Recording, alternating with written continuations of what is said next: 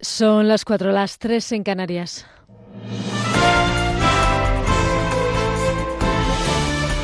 Noticias en Onda Cero. Muy buenas noches. Tenemos una última hora del exterior. Ha habido una explosión en un oleoducto en México, en el estado de Hidalgo. Según las primeras informaciones, hay al menos ya 20 muertos y más de medio centenar de heridos. Desde la zona nos llegan ya las primeras imágenes estremecedoras y los primeros sonidos. Hay gente que corre quemada pidiendo ayuda. No sabemos qué esté pasando. Ahí podemos ver todavía no sabemos exactamente qué pasó ni por qué se prendió, pero ahí podemos ver, esto es la fuga de hidrocarburo de hace un momento de Tlahuelilpa. Nos vamos a retirar de, del lugar porque pues es peligroso. Lo cierto es que hay informaciones que apuntan a que había previamente una fuga de combustible y que muchos habitantes de la zona estaban aprovechando, habían acudido para coger gasolina. De momento se desconoce qué ha provocado la explosión. A todo ello, en nuestro país seguimos pendientes de dos citas políticas importantes. Por un lado, la crisis abierta en Podemos tras el anuncio de Íñigo Rejón de que va a concurrir a las elecciones junto a Manuela Carmena, tal y como estaba previsto, pero sin llevar las siglas de Podemos en su papeleta. Desde la formación que lidera Pablo Iglesias hablan de que ha habido una confabulación contra ellos entre Carmena y Errejón desde, desde hace ya tiempo, como ha explicado esta noche en la brújula de Onda Cero el secretario de organización Pablo Quichenique. Nos dimos cuenta de que pues, se había urdido un plan pues oculto, porque esto no se prepara en dos días, esto está claramente planificado con cuentas de Twitter, eligiendo cuidadosamente la fecha, eh, así que no, no lo esperábamos y, y eso, bueno, pues eh, eso habla bien de la capacidad para ocultarlo de tanto de, de Manuela Carmena como de como de Íñigo Rajón al que sitúan, por cierto, ya fuera del partido. Buscan, por tanto, ahora candidato de Podemos a la comunidad. Todo ello les recordamos a cuatro meses de las elecciones municipales y autonómicas. Mientras, desde el PP este fin de semana se muestran exultantes después de que Juan Manuel Moreno Bonilla haya jurado como nuevo presidente de la Junta de Andalucía, un acto que ha coincidido con la celebración de su convención, donde Pablo Casado está intentando dar una imagen de unidad, aunque no ha conseguido que Mariano Rajoy coincida con José María Aznar, al que veremos hoy sábado. Rajoy ha estado este viernes y en su primera comparecencia, tras dejar la presidencia del Gobierno, ha alertado ante los sectarismos. En cuanto a si echa de menos la política, dice que ahora está muy bien. Se lo decía la presidenta del Congreso, Ana Pastor, que le ha hecho una especie de entrevista en esta convención. ¿Y cómo estoy, Ana? Pues la verdad estoy estupendamente. La verdad, no, lo digo como lo siento la gente me trata muy bien y aquellos a los que no le gusto, que son muchos, pues tienen el buen gusto de no contarme. Los Mossos de Escuadra han detenido a siete personas por presuntos daños y desórdenes durante las protestas de los taxistas de Barcelona de este viernes por la tarde. Los taxistas han cortado a primera hora de la tarde la Gran Vía en protesta por la propuesta del gobierno catalán de obligar a los vehículos de alquiler con conductor a precontratar sus servicios solo con apenas 15 minutos de antelación, que consideran totalmente insuficiente. Hombre, pues porque estamos defendiendo el pan de nuestros hijos y la Generalitat eh, nos ha puesto una propuesta de 15 minutos de contratación cuando se estaba hablando de 12 horas. ¿Se piensa que somos idiotas o qué? La primera vez vinimos, las administraciones no se escucharon y hoy se han reído de nosotros. No nos vamos a levantar. No nos vamos a levantar, esta vez no puede ser. O sea, se rieron de nosotros las otras veces y no puede ser, no puede ser. Hasta escullón, sí, hasta los huevos, que nos están robando en toda la cara y todo eso, pues nos están robando, nos están quitando la faena que tenemos que hacer nosotros. Les recordamos que los taxistas de Barcelona han anunciado una huelga indefinida con carácter inmediato. Los de Madrid se van a sumar a la huelga el lunes, coincidiendo con la celebración de FITUR, la Feria Internacional de Turismo. Es todo. La información vuelve a Onda Cero a las 5, las 4 en Canarias. Se quedan en la compañía de Quédate con lo mejor con Rocío Santos. Síguenos por internet en ondacero.es.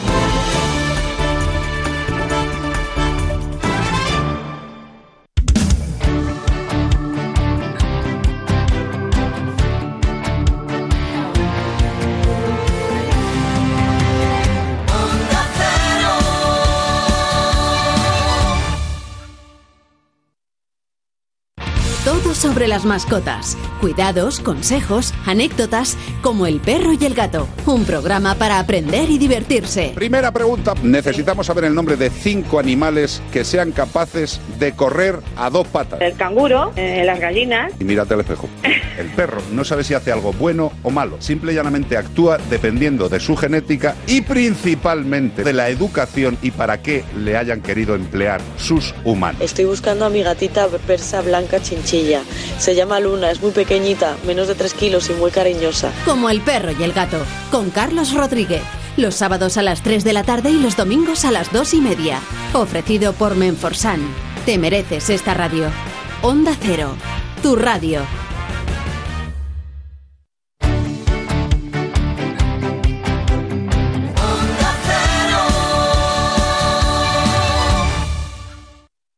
En Onda Cero, quédate con lo mejor. Rocío Santos. Qué agradable volver a la radio. Lo dices por mí, sí. Lo digo muy por ti, efectivamente, lo es digo muy por ti. agradable, sí. Te estuve escuchando, por cierto. Qué amable, qué agradable. Sí, me gustó. Estupendo. Ah, pues lo celebro. Sí, estaba entretenido el programa. Ah, está entretenido el programa. Dicen la gente que trabaja en el campo que ensuciarse las manos en un huerto limpia nuestra mente de negatividad, canaliza nuestra fuerza y nos ayuda a focalizar nuestra mente en aquellas cosas que realmente nos importan. Nuestro compañero Jacobo de Regoyos conversaba con el padre de Tintín, con el Gué, en Bélgica, pero se quedó corto. Se dejó algo en el tintero en este día de cumpleaños y necesario homenaje. Una tesis doctoral que ha obtenido la calificación cum laude y es la primera tesis en el mundo dedicada a los Simpson. El autor de esta tesis es un periodista de Zaragoza llamado Alejandro Tobar, Lalo, que ha invertido tres años de su vida en escribir las 437 páginas de esta tesis. Año 1599. Contemplando un cuadro, un diplomático alemán anota unos versos que hay en el marco de la obra. Mira lo que prometes, mira qué sacrificios hay en tus promesas, porque en promesas cualquiera puede ser rico. Son unos versos de Ovidio en un cuadro de Faney. Hoy en Historia de con Javier Cancho, historia de un retrato. Todo el mundo recuerda cómo hace unos años se produjo, se le llamaron aerolitos en la lluvia de hielos, pero nos remontamos en el tiempo y nos encontramos lluvias de piedras. En la primera edición, la de 1981, acudieron solo 320 moteros. En 2004 ya eran más de 30.000, 36 ediciones. No hay nada igual, no hay mayor concentración en nuestro país que la concentración de los pingüinos. Te veo a ti y digo, si Joaquín está ahí todavía, yo puedo estar todavía en la radio. Mientras que tú sigas jugando, yo sigo en la radio. Alexa, dile a Guillermo que salude. Hola, hola Carlos, hola Begoña. Amanece hoy aquí con 10 grados también bajo cero, así que si sacamos a pasear al perro se le congela la cola. Pero bueno, Aquel hombre se desplomó muerto sobre un tatami en Cáceres en mayo de 2011. Murió, bueno, murió y resucitó. Y durante ese tiempo, ¿qué pasó? Él describió un encuentro cercano con la muerte. Tú nunca tomas vacaciones, Rosa. No, En ninguno de tus múltiples trabajos. en ninguno de mis trabajos. Pero si hasta, hasta Begoña Gómez de la Fuente se toma vacaciones. Ya la he visto y hasta tú te has ido también de A mí vacaciones. ya se me han olvidado, también te digo. ¿eh? Fernando Euras, eh, Eiras, Euras, Euras. Has hecho lo de mi apellido, que a mí no me llega una carta bien al correo en toda mi vida. Me llamo Fernando Eiras Sotoca. Sí, sí, es complicadito. El ave del año, a ver cuál va a ser. Tenemos tres candidatos, que es el chorlitejo patinegro, el alcaudón real y el aguilucho cenizo. Los lo sabía, no sé por qué lo sabía.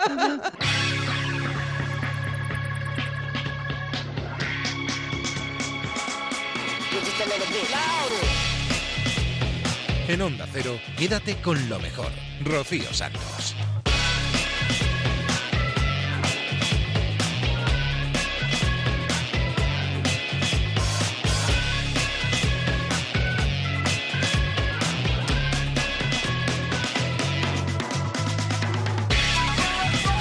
Muy buenas noches a todos, bienvenidos a Quédate con lo mejor. Este es el programa en el que vamos a tratar de resumir todo lo bueno que ha pasado por los micrófonos de Onda Cero en los últimos días, en la última semana, en dos semanas atrás.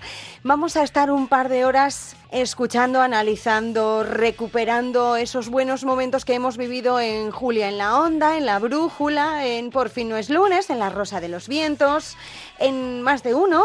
Y vamos a empezar yéndonos hasta La Brújula. Hemos contactado con nuestro corresponsal en Bruselas, Jacobo de Regoyos, que entrevistaba el otro día virtualmente al padre de Tintín, a Georges Remy con la compañía además de un exquisito té con motivo del cumpleaños de Tintín, 90 años. Pues buenas de nuevo, yo Remy, por recibirme dos veces en su casa y esta vez además en torno a un exquisito té. ¿Será que le he caído bien? Ah. Pues mire, si no le he caído bien de perdidos al río, le voy a hacer una pregunta agresiva. ¿Por qué no ha dejado que tras su fallecimiento continúen el personaje de Tintín otros de sus colaboradores que lo hacían lo de dibujar, digo, incluso mejor que usted? Malgré ça, c'est malgré tout un travail personnel et un autre le ferait peut-être mieux, le ferait peut-être moins bien, le ferait de toute façon d'une façon très différente de moi. Donc euh, je crois qu'il vaut mieux... euh, O sea que usted admite que es verdad que algún otro lo puede hacer incluso mejor que usted, pero siempre será diferente, porque considera que Tintín es un trabajo muy personal. Quand Tintin c'est moi, euh, Tintín es usted y el resto. le capitaine Haddock c'est moi. Y ahí quería llegar yo, a ese alter ego de Tintín lleno de humanidad y de bondad, capaz de inventar 200 insultos inofensivos, como ornitorrinco, lo digo de memoria, bebesinset, bachibuzuca, antropófago, cecotipeco. oui. Pero algo borrachín. Como que no, el capitán es algo borrachín. Alors Tintin a eu une merveilleuse influence sur lui, une, influence remarquable, et le capitaine Haddock a continué à boire de temps en temps un whisky, il n'est pas le seul. No, no es el único en tomar un whisky de vez en cuando y Tintín parece que ha tenido una buena influencia sobre él y ya no es tan borrachín. Y no hay ningún país que se haya quejado de esta tendencia a beber de vez en cuando. Les États-Unis. Estados Unidos. Euh, oui, j'étais censuré. ¿Por qué? On pouvait boire, mais il ne faut pas montrer qu'on en a du plaisir. Podemos beber, pero no mostrar que nos gusta. Eso es un poco hipócrita. Lo contrario de Tintín, ¿no? Que no tiene defectos. Mais ce sont les autres qui en ont pour lui. Los otros tienen los defectos en su nombre. Él solo tiene cualidades. Oui, en effet, c'est juste. Antes ha dicho que usted es Tintín, pero ¿quién es usted? Don qui était Tintin. Si Don Quijote es Tintín, usted es Don Quijote y el Capitán Haddock es Sancho Panza. Tellement. Es usted muy modesto, exe, alias Georges Remy, si no le importa que invierta sus propios personajes. Pues ha sido un placer radiofónico, la única manera, la verdad, de entrevistar virtualmente a un personaje virtual, un verdadero placer. Sí, pase. ¿Responde usted al nombre de Tintín? Ajá, no se mueva. Pero bueno, ¿qué pasa? Queda detenido en nombre de la ley. Ajá. ¿Qué? Será una broma. Quédate con lo mejor en Onda Cero.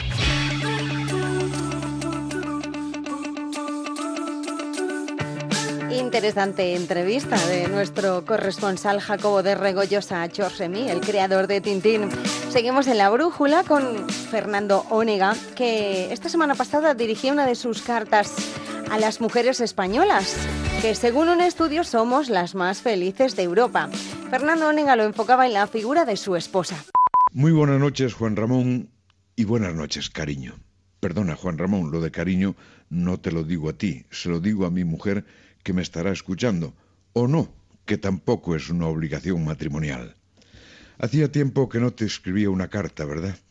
Yo creo que desde que nos casamos, porque ya tengo algo más de confianza. Hoy rompo este silencio epistolar porque tengo aquí ese estudio de una compañía farmacéutica que habla de tu felicidad. No de la tuya individual, pero sí de las mujeres españolas y portuguesas. Y dice, lo habrás escuchado en la brújula, que sois las más felices de Europa, con un nivel de felicidad del 67%, que no sé muy bien qué baremo es, pero supone estar en felicidad tres puntos por encima de la media de las mujeres europeas. No me digas, cariño, que no es una magnífica noticia en estos tiempos de tribulación. Porque oigo esas cosas de la sociedad y la cultura patriarcal que aseguran que os oprimen.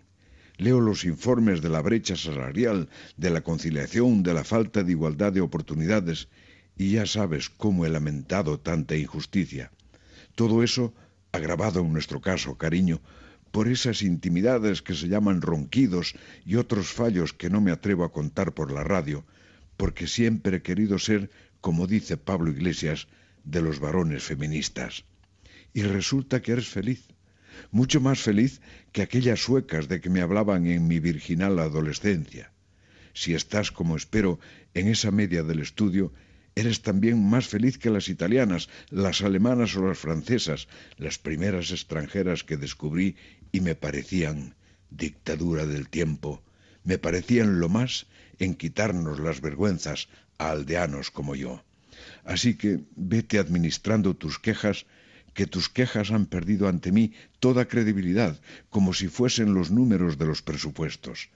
Eres feliz, que lo dice una empresa farmacéutica, y no me digas ahora, cuando vuelva a casa, que no es más que una estadística, que te replicaré que los países se gobiernan y se miden por estadísticas. Por eso hoy ha sido un día grande para mí como pareja. He descubierto la felicidad estadística, la tuya, cariño. He descubierto la felicidad de mi mujer. Quédate con lo mejor, con Rocío Santos.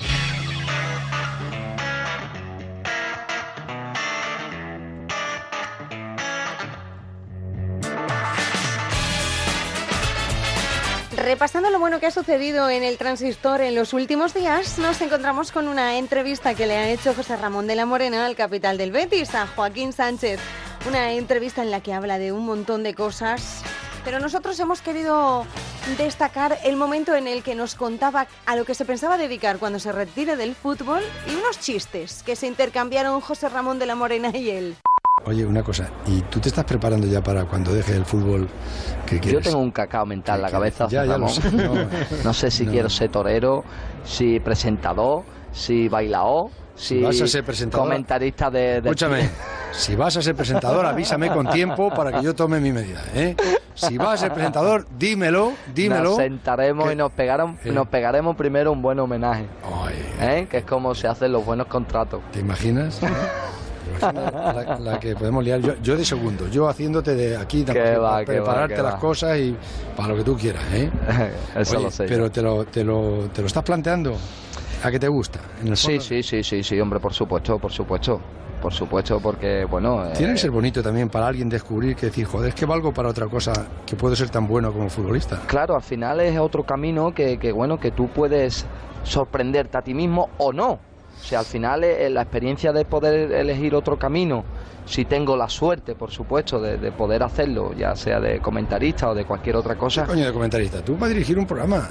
o de lo No. que sea, bueno, te quiero decir, de cualquier otro otro tipo de, de ámbito que no sea que no sea el fútbol, pues es una, una experiencia y bueno y, y un reto personal, ¿no? Por sí, supuesto. porque además yo sé que a un futbolista le tiene que dar un poco de vértigo, ¿no? Decir, mañana ya no tengo que volver a entrenar, nunca más. Ya solamente voy a entrenar cuando quiero ir al gimnasio. Sí. cuando ya- Y debe dar un poco de vértigo, ¿no? Sí. Decir, y el domingo no tengo que ir a, a Valladolid, Sí, ni claro, al Bernabéu, que ni se, al Calderón. se- se para en seco. Sí, Nuestra carrera se para en seco. Y dices, ¿y ahora qué hago? Pero si dices, no, pues es que ahora voy a empezar otro horizonte que va a ser tan bonito o más que Sí, sí, sí. Hombre, yo afortunada, afortunadamente, a ver, yo, yo eh, es lo que es verdad que en los últimos años uno no quiere pensar, pero bueno, se tiene que sentar y analizar lo que va a ser su vida después de, de lo que de lo que ha sido, pues bueno, desde pequeñito, que, que es eh, ser futbolista.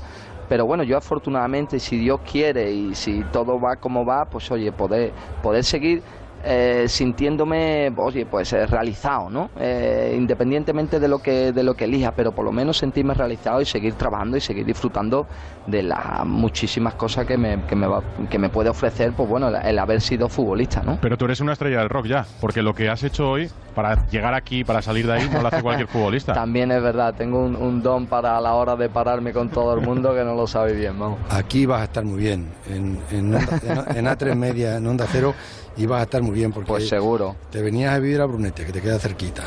Luego nada más que ir a la tele para grabar el programa que tuvieras, un, un programita a la semana, una cosa así. Con, Pablo ¿entiendes? Motos. Con Pablo Motos, donde tú quieras. Sí, sí, una, sí, una sí, cosita sí. así, una vez a la semana. Me gusta la idea, Tal. me Y- gusta. Y, conmigo tampoco te vamos a agobiar mucho. Un par de noches a la Un semana. par de pinceladas. Un par de pinceladas, eso, un par de noches, un par de noches a la semana para echar Qué un buena, ley, qué buena palabra para esa, echar una un ratito. ¿eh? ¿eh? Ni Un mucho ni poco. Ni mucho ni poco, lo justito. Lo nada, justito. nada más que, y además la pincelada en el sitio. En el sitio. Como Picasso. Correcto. ¿Verdad? Y que a gustito íbamos a estar. Anda que no. Bueno, bueno, bueno, bueno, bueno. ¿Te sabes el del oxígeno? Sí, te lo habrán contado. No. Sí, joder. No. El del oxígeno, coño, me lo contaron esta, esta mañana, me lo han contado en el AVE. No. las, las, la- la- el, el- padre que va a- a- a- al, al hospital a ver, a ver qué, qué ha tenido, qué ha tenido su mujer y dice, ¿qué tal, qué tal está, qué tal está? Y dice, está bien, el, el- el niño está bien, pero ha habido que ponerle oxígeno. Y dice, me cago en Dios, oxígeno, si yo quería que se llamara Evaristo como su abuelo. Qué bruto era, Leo, puta. ¿Te han contado alguno? Mira, me han contado algunos. Bueno, mira, esto es como una especie de adivinanza. Hoy me ha dicho Gordillo que, que estaban haciendo en el, en el Benito Villamarín, que estaban haciendo monólogos este, eh, Serra Ferrer y Caparrós, los dos. Dice, buen- me ha dicho Gordillo, dice, buenísimo, dice, buenísimo. Si la Una gente, en los dos, imagínate. Dice, la gente no mira el fútbol, nada más que se queda escuchando el monólogo. Dice, se pone Serra Ferrer todo serio y empieza a hacer el monólogo. Dice que parece Leo Harlen. Y cuando se calla empieza Caparrós. Madre mía, canalla de Gordillo. Madre mía, Eh, sí, le digo a Gordillo, digo, ¿qué haces cuando me lo he encontrado? Dice, estoy mirando a la presentadora esa alta. Di- di- Ah, sí, una que está. Bueno, es que el gordo no, no se le va una. no, no, no, no, que dice que estaba de- mirando los tacones, que estaba mirando los tacones. Sí, que claro. Dice, esos tacones, dice, ¿tú crees que son de aguja o no son de aguja? Digo yo, creo que son, digo, yo creo que son de aguja. Pues. La adivinanza. ¿Cuál es el que dice que te han contado? La- a ver, la adivinanza dice que, que si sabe cuál es el animal que hace el amor con más luz. Con más luz. Con más luz, no. ¿Eh? No, cae, ¿no? No caigo, Hombre, por la foca. ¿La foca? Claro, pues lo hace con un foco.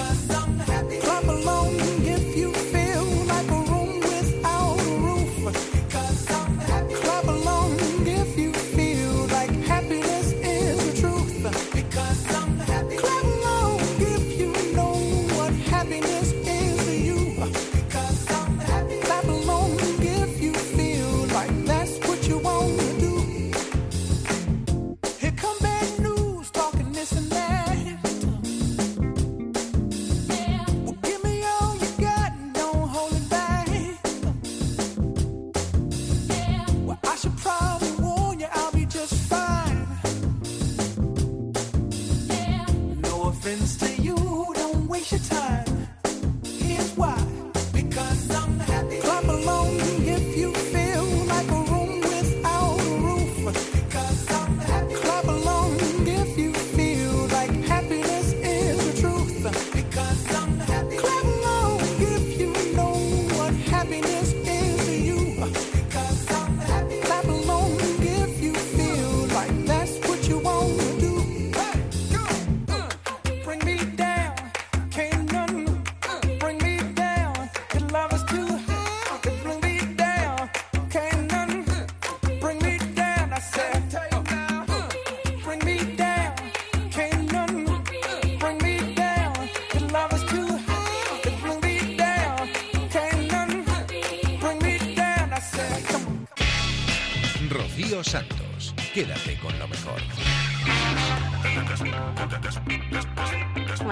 Son imposibles los dos juntos.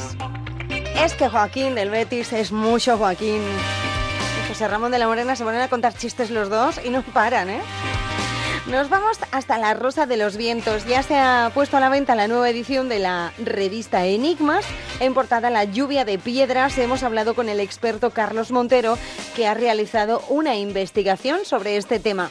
Sobre lluvias de piedras en España sabe mucho nuestro siguiente invitado, Carlos Montero. ¿Cómo estás? Hola, buenas noches, muy bien.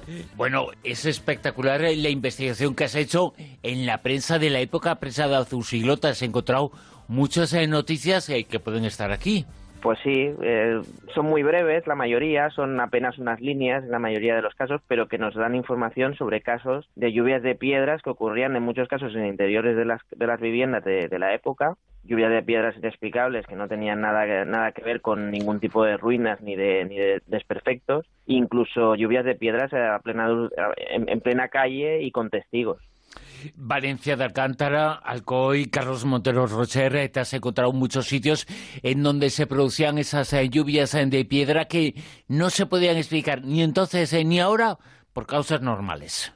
Exacto. Y de hecho, en muchos, en la mayoría de los casos que hemos recogido en este artículo, se, se llega a pedir la- el auxilio de las fuerzas del orden, tanto Guardia Civil como Guardia Urbana en, en ciudades, y ellos mismos son testigos de estas lluvias de piedras, pero son incapaces de, de dar con la causa de, que las provoca. Esa causa que las eh, provocan, no sabemos eh, cuál fue, pero yo sí sé que tú has recogido muchos eh, casos en de ese comienzo del siglo XX, eh, casos eh, desde 1900 y pico hasta la República, casos eh, de fenómenos extraños en uno de tus libros, porque se produjeron muchos episodios, no son tan recientes como creemos, ¿eh?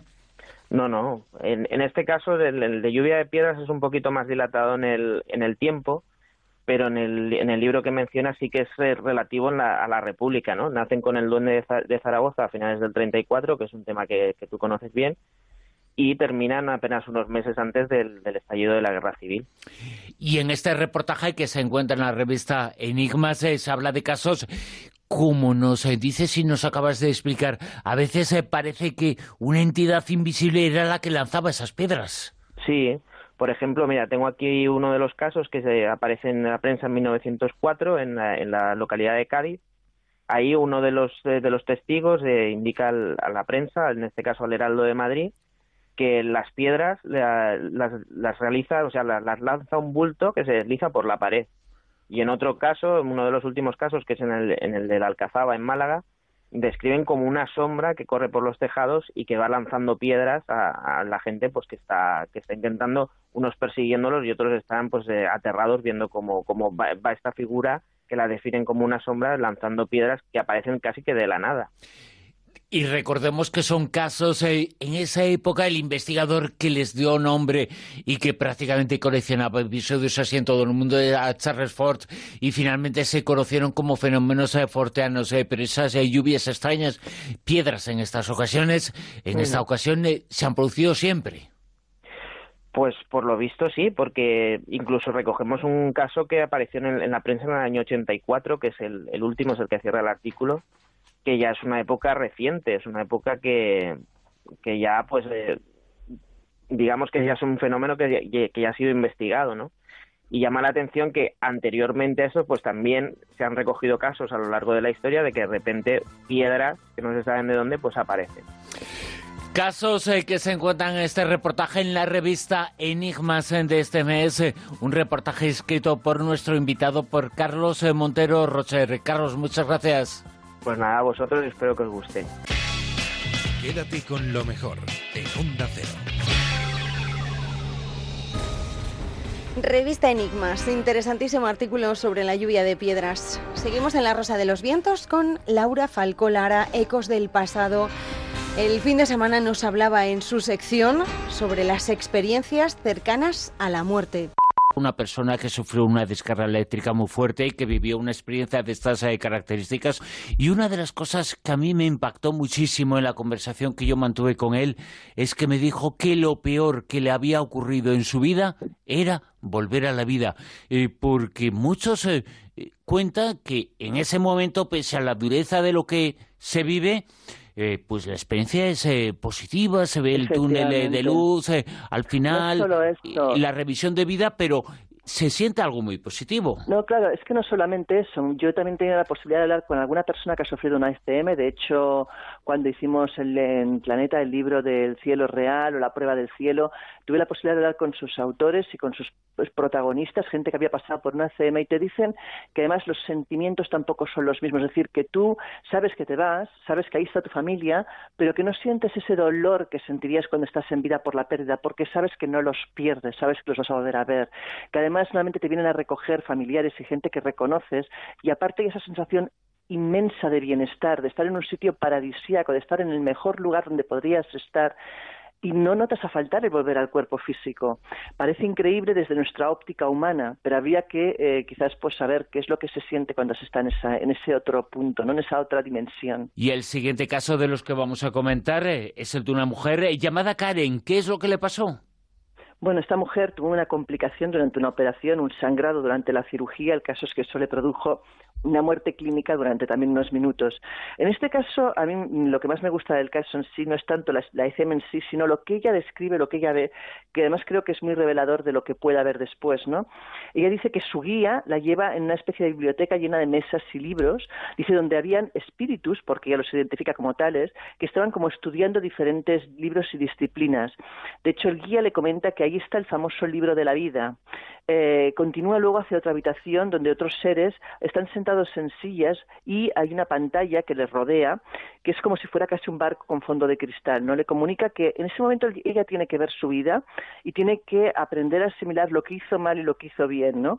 La hace volver a experimentar uno por uno todos aquellos momentos importantes, sobre todo aquellos momentos en que sus acciones tuvieron algún tipo de repercusión en terceros, ¿no? Ella dice que aunque los espíritus no la juzgan en ningún momento, es ella misma quien se siente en la obligación de juzgarse y que además se siente muy triste cuando ve que ha hecho cosas que han dolido, que han podido tener repercusiones negativas en los demás, ¿no? Dice que todo pasa como muy rápido, que es una sensación muy acelerada y que la persona que está a su lado, esos seres espirituales, parece que han estado junto a ella y de hecho ya le han ayudado a planear su vida antes de que naciera. Es decir, un poco lo que dirían los budistas, ¿no? El tema del karma, o sea, que tú eres tú mismo el que decides cuando te reencarnas y en qué te vas a reencarnar por un poco superar las cosas que te quedan por aprender nuevamente del bajar a la tierra, ¿no? Tiene un punto, ese punto quizás kármico, lo que ella cuenta en este caso. Ella dice que esos seres le dejan elegir si quiere volver a la vida Mm. y, y- y le dicen que si ella decide hacerlo, puede hacerlo.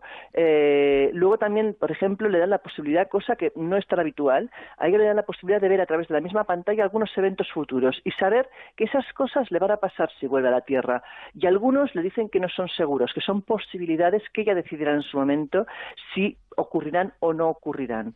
O sea, me parece eh, curioso también el tipo de experiencia que cuenta. Desde luego que sí, porque ver eh, tu futuro, ver los diferentes futuros es como elegir entre diferentes Es muy cartas. algunas ¿eh? Claro, claro. Como también es inquietante este caso que vamos a comentar ahora, lo vivió con 17 años, ahora tiene 49, nos sitúa en Valencia, el protagonista es Arturo González Gómez Andújar. Efectivamente, este buen hombre con 17 años, pues como hemos hecho todos, ¿no? Se fue con la novia a la playa, con la motito, tal, fotografías. El caso es que al cruzar el puente le patina la rueda y caen al suelo. La mala suerte quiere que la novia y la moto pues no les pase nada, pero él dé con la cabeza contra el suelo. El caso es que eh, no llevaba casco, eh, con lo cual, pues evidentemente pierde eh, la conciencia y él ahí se empieza a ver como flota.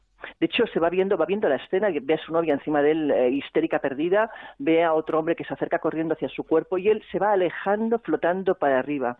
En aquel momento eh, sufre un poco de pánico porque va viendo que, su cuerpo va subiendo, subiendo, subiendo hasta no, hasta no sabe dónde, cuando de pronto nota unas manos que le detienen y alguien que en su espalda le dice, ¿qué haces tú aquí? Todavía no te toca, ¿a dónde vas? Imagínate la, la impresión, Desde ¿no? luego sí. Eh, claro, en aquel momento él se gira y eh, ve un ser, un ser que vestía como una túnica blanca con pelo rubio largo y la cara ligeramente borrosa.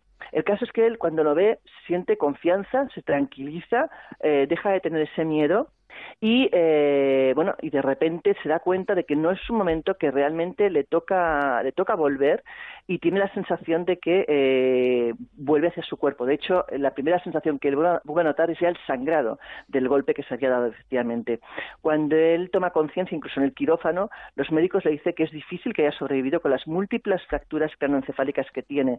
De hecho precisa suturas en cejas barbilla bueno mm, casi 50 puntos. Y le dicen que está vivo de milagro vamos, no creo que él tuviera ninguna duda de ello. Desde luego que El- sí. El caso es que charlando con su novia, él le dice lo que ha visto y la novia le describe la escena tal como él la recuerda en esa especie de viaje hacia no se sabe dónde eh, y coincide perfectamente lo que ocurrió con lo que él vio. Quédate con lo mejor, con Rocío Santos.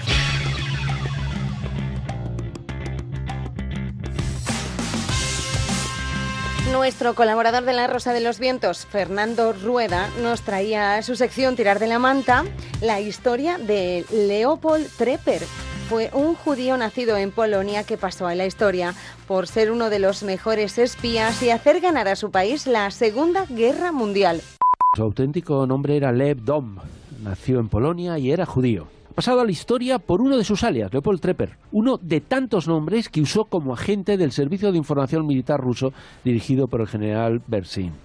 Y digo que ha pasado a la historia como uno de los mejores espías, aunque los dirigentes del país con el que trabajó y a los que nada más y nada menos que hizo ganar la Segunda Guerra Mundial nunca se portaron bien con él. En 1938, un año antes del inicio del conflicto, Trepper montó una empresa en Bruselas que a su vez comenzó a crear otras por toda Europa, dedicadas a diversos negocios, entre los que se incluía, atención, sorprendentemente, el suministro de material para el ejército alemán. Se veía venir que Hitler iba a intentar conquistar el mundo y Trepper montó una red reclutando a mucha gente que quería evitarlo. Lo hizo con tanto éxito que su grupo de espías se convirtió en el más potente de la guerra. Su capacidad de convicción le llevó a introducirse en el corazón del Tercer Reich. Captó a militares de alta graduación de la Luftwaffe, a diplomáticos influyentes, a responsables del Ministerio de Economía. Todos se convirtieron en informadores convencidos de que Trepper contribuiría al final de Hitler. Le facilitaron los planos de los nuevos tanques nazis, de sus más modernas bombas o de sus planes de ataque a la URSS. Cuando el servicio secreto alemán tuvo noticias de la existencia de la red, se quedaron estupefactos por su volumen y capacidad de enviar información a la URSS gracias a centenares de radios distribuidas por toda Europa. Sorprendidos y preocupados, le bautizaron como la Orquesta Roja. Fue arduo acabar con ellos y cuando lo hicieron fueron conscientes de que el daño que habían recibido no tenía solución. El almirante Canaris, el jefe de los espías de Hitler, llegó a culpar a la red de la derrota nazi. Trepper fue un maestro de espías en el campo de juego. Sus cambios de aspecto, su capacidad para variar el acento y su sangre fría le permitieron escapar muchas veces de la persecución nazi. Pero al final le pillaron. 31 de agosto de 1942 detuvieron a 600 integrantes de la red en Bruselas, París y Berlín. Una inmensa redada, de la que informaron lo menos posible por la vergüenza que les daba no haberles pillado antes. Un poco más tarde cayó Trepper. Torturado, es posible que cantara la traviata y delatara bajo torturas a decenas de compañeros. A finales de 1943 consiguió hu- huir y se escondió también que no le volvieron a pillar. Terminada la guerra, regresó a Rusia. No tardaron en detenerle acusado de haber colaborado con los nazis. De nada le sirvió haber facilitado que Rusia ganara la guerra. Fue condenado a 15 años de prisión, aunque solo cumplió 10. En 1957 se fue a vivir a Polonia, país que tuvo que dejar en 1967 por culpa del maltrato que recibían los judíos. Acabó en Israel y murió en 1982 sin que nadie le reconociera su trabajo. La verdad detrás de esta historia es que Trepper se convirtió en espía no por sus ideales comunistas, que los tenía, sino para, para salvar su propia vida. Pues en Rusia, siendo polaco y judío, le habría esperado el destierro, un campo de concentración o la muerte. No es de extrañar que tras la guerra no quisieran reconocer el gran éxito que había cosechado para la URSS. Al fin y al cabo, era un judío polaco. Con Almohadilla Rosavientos, en Twitter, Almohadilla Rosavientos, Oscar Gil nos dice, con todo esto de las nuevas eh, tecnologías, nos hemos vuelto más vulnerables, más espiables también, eh, añado. Cada vez es más fácil que sepan quiénes somos y nuestras eh, debilidades, sin ningún tipo de esfuerzo. Fernando, pienso que estaríamos mejor en el Renacimiento. Pues en algunas cosas yo también lo creo. Desde luego que sí, junto a Leonardo da Vinci, mejor que junto a un Ah, secuestro digital de estos, ¿no? Sí, claro. No, mira, además Leonardo tenía su propio código, ¿no? Que escribía al revés, o sea que era listo. Sí, bueno, pero al final, mira, todo, todo estamos en manos de, de los malos y lo que pasa es que no sabemos quién es quiénes Y son que no sabemos malos. quién es el malo, quién es el bueno, y no sabemos... Yo quién es el que malo y quién es el peor, quieres decir. Claro, digo que los malos luchan contra los malos. Efectivamente. O Que sea, que, esa es la guerra. Y en medio estamos nosotros. Bofetadas por todas partes. Exacto. I remember when we broke up the first time, saying this is it, I've had enough. Cause like we hadn't seen each other in a month when you said you needed space. What? Then you come around again and say, Baby, I miss you and I swear I'm gonna change. Trust me, remember how that lasted for a day? I say, I hate you, we break up, you call me, I love you. Ooh,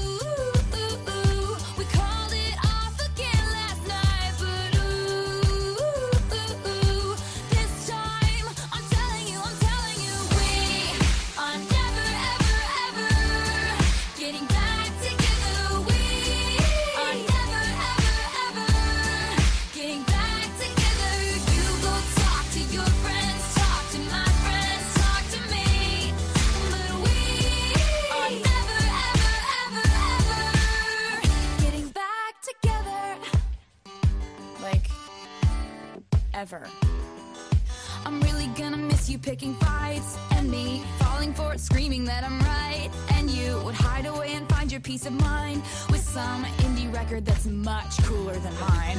Ooh,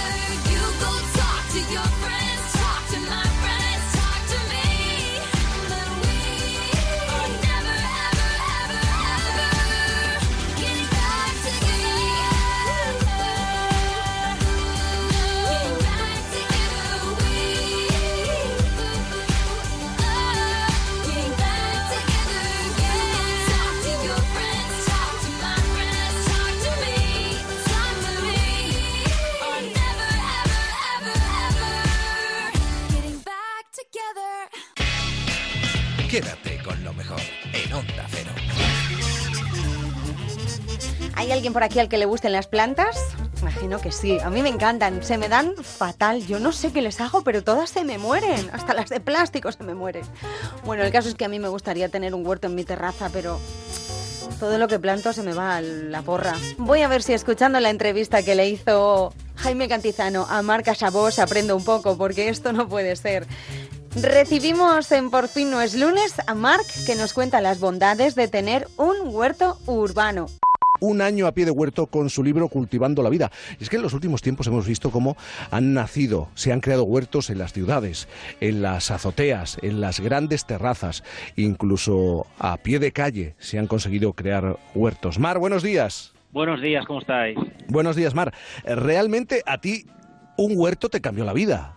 Sí, para mí fue una excusa que, que luego ya trajo otros cambios, ¿no? Pero es como ese contacto directo con la tierra cada día, que al final podrías decir, oye, pero esto dándote un paseo también lo puedes tener eh, por un Mm. parque o por la montaña, pero el huerto te, te hace estar ahí y ni que sean 10-15 minutos al día te, te permite un, bueno, un espacio de, ahora que está tan de moda el mindfulness y todo esto, Sí. pues un espacio de meditación activa que te hace estar como muy, muy presente y muy consciente, ¿no? En el Alféizar, eso, huerto de Alféizar, ¿no?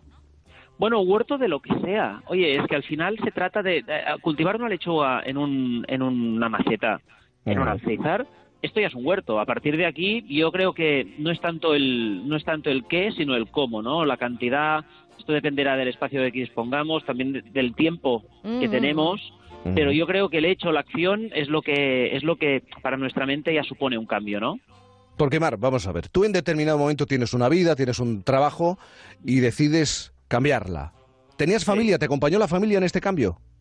Sí, me acompañó la familia. Esto supongo que la unidad familiar es importante también que, que vayan en una misma dirección, pero en este caso sí, sí, todos vamos un poco a la misma y, y esto de volver un poco a la vida más tranquila, más lenta, más, más, bueno, sí, más coherente con lo que nosotros sentíamos también al fin y al cabo, y que creo que es un pensamiento que en la ciudad lo tiene mucha gente. Y tú defiendes que se puede crear un huerto casi prácticamente en cualquier sitio en una ciudad.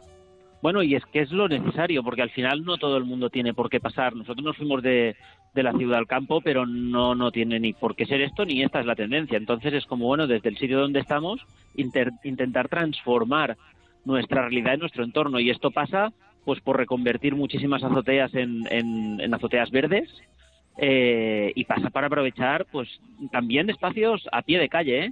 Eh, todo lo que son parques y jardines a la larga tendrán también que tener su espacio como espacios de cultivo.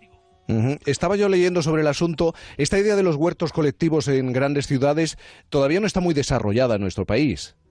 Cuesta, aquí cuesta, aquí Cuesta. En Estados Unidos, en Australia, eh, hay mucha, en Canadá también van mucho más avanzados en ese sentido, pero lo cierto es que es que ahora que ya se ha visto las bondades, la capacidad que tiene de, de socializar, de, de poner en un punto neutral personas de distintas, bueno, de distinta forma de ver la vida al final, ¿no? Eh, el huerto puede poner en común todo esto y encontrar un espacio de comunidad pues pues muy muy fructífero y productivo. Además necesitamos urgentemente renaturalizar el espacio urbano. Venimos de, de una época gris eh, en cuanto a urbanismo y, y necesitamos este verde por todas partes porque si no al final lo vamos a buscar fuera. Oye, ¿cuál es el cultivo estrella para un piso? Para un piso, bueno, para un piso lo que es muy útil, muy práctico para espacios pequeños es todo lo que serían brotes tiernos para hacer ensaladas. Es lo más fácil, es lo más instantáneo también. eh, si encima además en casa hay niños, pues también en, en un mes, un mes y medio ya ven, ya ven su recolecta. Y, y lo podemos tener casi todo el año porque es, un, es una cosecha, digamos, progresiva. Pero Eh, ¿cómo es lo- muy cómo- interesante cómo- porque desde lechugas, escarolas, canónigos, eh, bueno, brotes de cualquier tipo que no hace falta que desarrollen mucho y los podemos ir cogiendo cada día. Pero ¿cómo lo hacemos en casa? Es que lo explicado de esa manera parece muy sencillo, pero eh, No, ¿qué lo- se lo es, ¿eh? necesita? para, para- mira, para la persona que, que ya cultiva alguna planta, eh, lo único que cambia eh, en el hecho de que sea un cultivo, digamos, de una planta útil comestible es que primero mm, es mejor que dispongamos de bastante sol en el lugar donde cultivamos, que sean cuatro o cinco horas al día de sol directo. Y sobre todo, sobre todo, lo que más cambia en cuanto a, a forma de cultivo en, un- en una ciudad es que cuando cultivamos plantas ornamentales utilizamos cualquier tipo de tierra. Eso de que se llama bueno, el sustrato universal que corre por todas partes, ¿no? Y, y para cultivar alimentos debemos utilizar un sustrato mucho más rico en, en- en materia orgánica, en este caso en compost. Y esto también lo podemos desde comprar, hacerlo nosotros con la mezcla. Pero es importante porque con un sustrato de lo que llamamos universal, una lechuga no nos va a crecer. Oye, eh, eh, Marc, yo soy Marta Flitz. Tengo una, una duda como economista. ¿eh? Te Sí. estoy escuchando. eh, este tema del autoabastecimiento, el, el crear huertos y tal, ¿es caro o es barato? ¿Esto al bolsillo cómo, cómo funciona? ¿Es caro o es barato? Sí. Mira, eh, yo creo que desde el punto de vista económico, y al menos y también hablo por nosotros, que sí que intentamos llegar a- a- al autoabastecimiento casi casi total, eh, no la cuestión económica pasa en un segundo término porque realmente barato, si entendemos también que el tiempo es economía, barato no lo es. Eh, yo creo que los valores van mucho más allá y, y tienen que ver con la economía, pero en lo social, digamos, en lo de la dignidad colectiva, ¿no? En el hecho de, ostras, pues que en una ciudad pues volvamos a tener, por ejemplo, mercados locales como pasa en Nueva York, donde se, donde se comercializan lo que se cultiva en ese entorno urbano. Quédate con lo mejor, con Rocío Santos. 36 años son los que llevan reuniéndose los moteros de todo el planeta en Valladolid. Se llaman los pingüinos. El nombre de pingüinos, teniendo en cuenta el frío que hace en Valladolid en estas fechas del año, no tiene mucho que explicar, ¿verdad? Esta concentración es de tal importancia que en el mundo motero se habla de dos tipos de motoristas, los que han ido a pingüinos y los que no. Se celebraba el pasado fin de semana en Valladolid y allí hemos encontrado a Álvaro. Álvaro Palomo. Álvaro, buenos días. Hola, buenos días. Estás- Álvaro está aquí pegando tiritones. a ver, Álvaro, ¿has vuelto ya a casa? Porque tú de dónde eres? De Málaga. De Málaga. ¿Estás ya, eh, ¿estás ya en Málaga? Eh, va- está de guasa, ¿no? Se va a ir él, se va a ir. Estoy ahora mismo en el cruce de Juarros de Voltoya con Gutiérrez Muñoz. Y es- A- aquí a pie de carretera. Y eso, que me he parado un poquito. ¿Y para eso más o menos por dónde cae? Pues me quedan 110 kilómetros para Madrid. 110 kilómetros para Por Madrid. la, por la 601, vamos por nacionales. Pero vamos a ver, yo quería hablar contigo, Álvaro, porque tú no tienes una moto de las que hace ruido, de las que despierta al vecindario. Tú lo que tienes es una Vespa. Sí, pero no vengo yo solo, vengo con mi amigo Rafa también. Venimos dos, dos vesperos. Dos vesperos. ¿Cuántos años Sí. tiene la Vespa? Eh, la mía 32 y la suya 33. es decir, tú sales de Málaga para ir a la concentración de los pingüinos con una Vespa que tiene más de 30 años y que tira, es decir, mm, ¿tiene, ¿tiene para tirar la Vespa? Mira, te explico.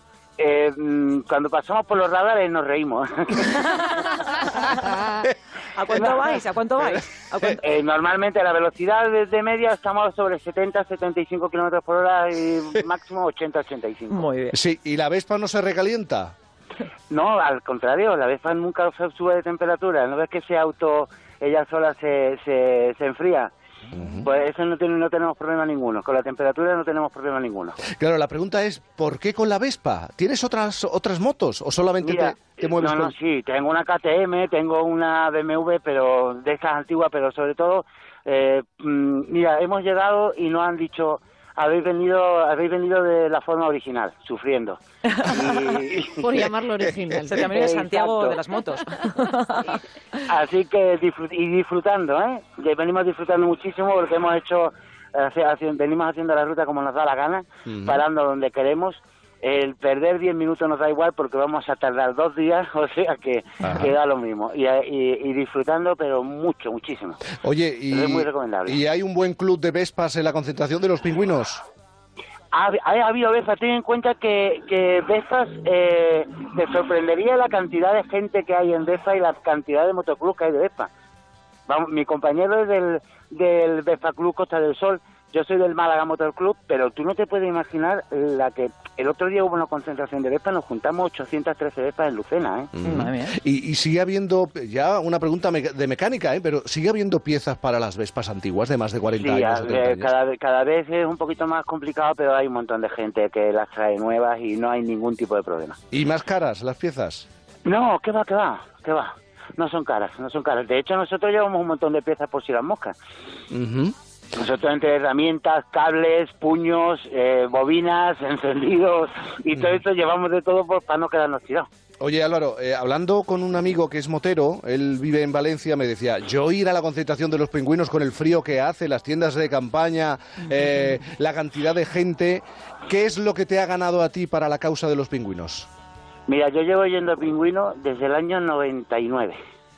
¿Vale? Y, y todos los años vengo por ahí. De hecho, mm, al final me casé con una de Valladolid. Pero bueno, Ay, amor, amor. al final me casé con la de Valladolid y muchos dicen que era para tener casa para pingüinos, pero bueno. O sea, que, Qué conveniencia. que tú te enamoraste en la concentración. Mm, no, conocí en la concentración y me enamoré en Málaga. Ah. Ah, no es lo mismo, pero conocí la concentración. Todo el mundo me dice, tú te has echado una de Valladolid para tener casa en pingüino. Y no tener que estar en la La tienda de campaña como que no. No, perdona, yo vuelvo a Málaga y el jueves salgo para Motauros. O sea que vuelvo a Motauros, pero ya en condiciones. Bueno, pues eh, Álvaro, también otro, otro pingüino, eh, insisto, es el acontecimiento del fin de semana. No hay otro acontecimiento en este país, en este fin de semana, que reúna a tanta gente. Más de 30.000 inscritos en el año 2004. Ahora estaremos hablando, pues supongo que la cifra se moverá en, eh, creo que se movía en torno a los 36.000 inscritos. Algo tiene que tener esa concentración en pleno mes de enero en Valladolid con el frío que reúne a tanta gente. Álvaro, muchísimas gracias por estar con nosotros. Muchísimas gracias a ti. Ya continuamos que estamos muertos fríos. Que estáis muertos de frío. Un abrazo grande. Igualmente. Rocío Santos. Quédate con lo mejor.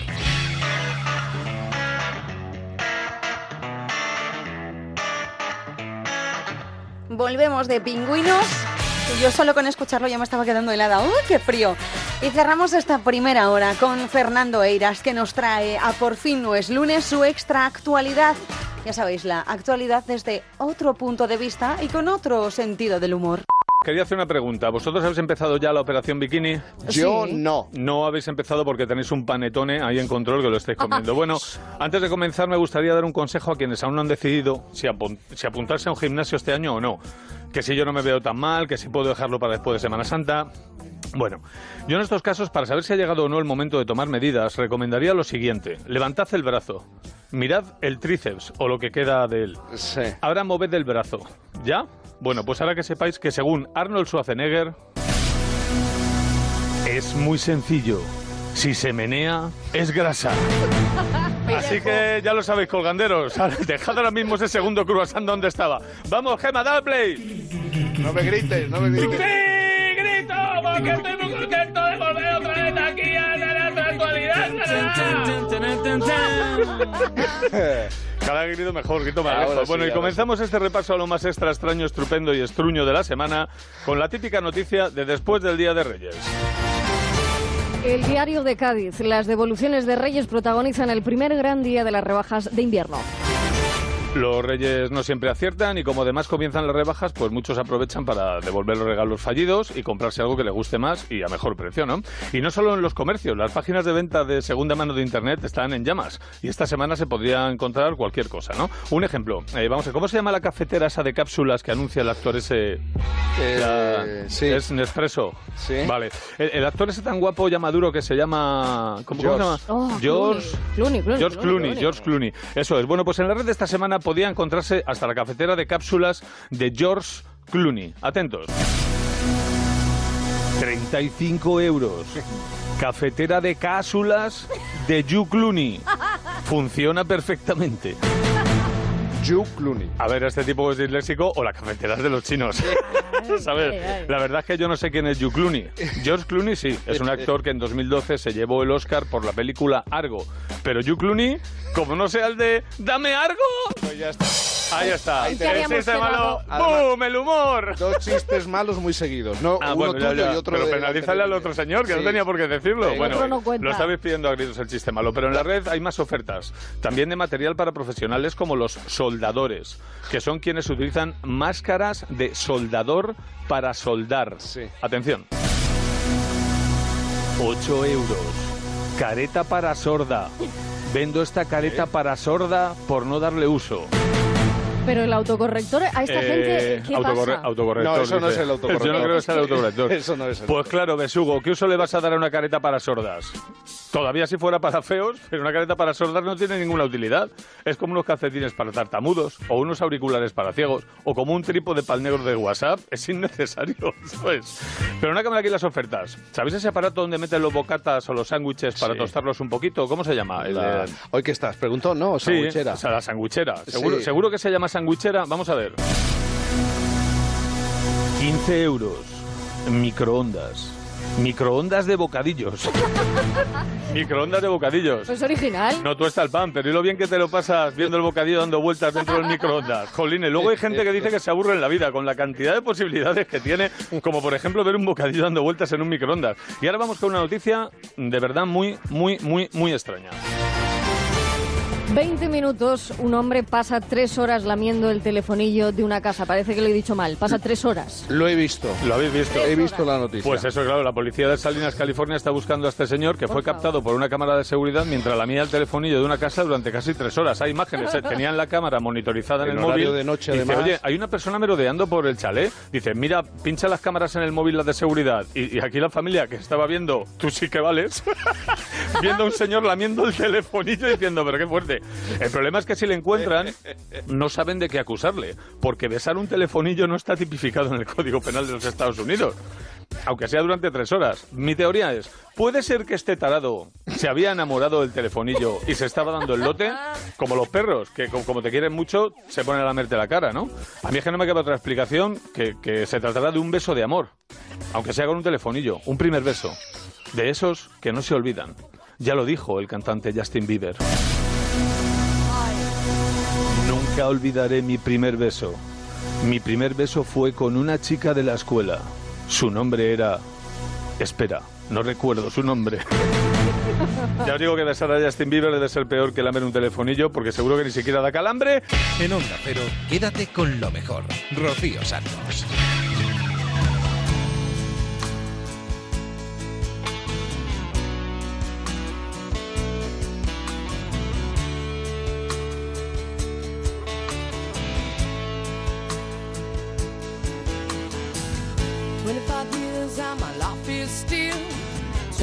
To get up that great big hill of hope for a destination. I realized quickly when I knew I should that the world was made up of this brotherhood of man. For whatever that means. Into a crisis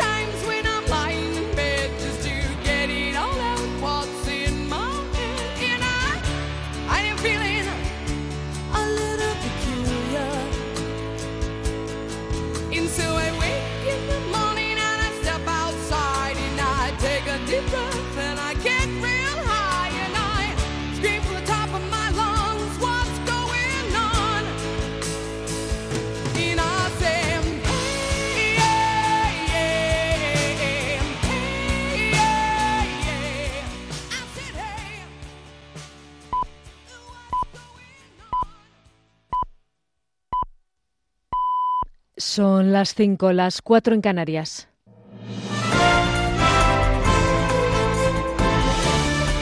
Noticias en Onda Cero. Muy buenas noches. Volvemos a México, donde ha habido, como les comentábamos hace una hora, una explosión, una fuerte explosión en un oleoducto en el estado de Hidalgo. Ya hay 20 muertos y al menos 60 heridos, muchos de ellos con quemaduras graves en la piel, tal y como confirman los testimonios que se están recogiendo sobre el terreno, como el de un usuario de Twitter que se llama Isaac Ramírez. Aquí sí, ahorita, estamos las... Estamos tirados. No te toques, no te toques la piel, no te toques. No te toques la piel. No te toques la piel. No te toques la piel. No te toques la piel. No se toca la piel, güey. No. No se toque la piel. Eh, márcale a Neri. ¿Qué tiene? No te toques la piel, güey. No te toques la piel porque te pegas. No se toque la piel, güey. Lo cierto es que la zona ya ha sido acordonada y los vecinos han sido evacuados. Al parecer, muchos de los afectados eran personas que habían acudido a la zona con bidones a coger gasolina tras conocer que había una fuga en el oleoducto. Se desconoce qué ha provocado la explosión, aunque instantes antes había cientos de personas en el lugar, con lo que el número de víctimas podría dispararse en cualquier instante. En España seguimos pendientes del rescate del pequeño Julen. Esta madrugada está previsto que empiecen a hacerse dos túneles a un lado y al otro del túnel en el que está el crío, hasta la profundidad donde se cree que está.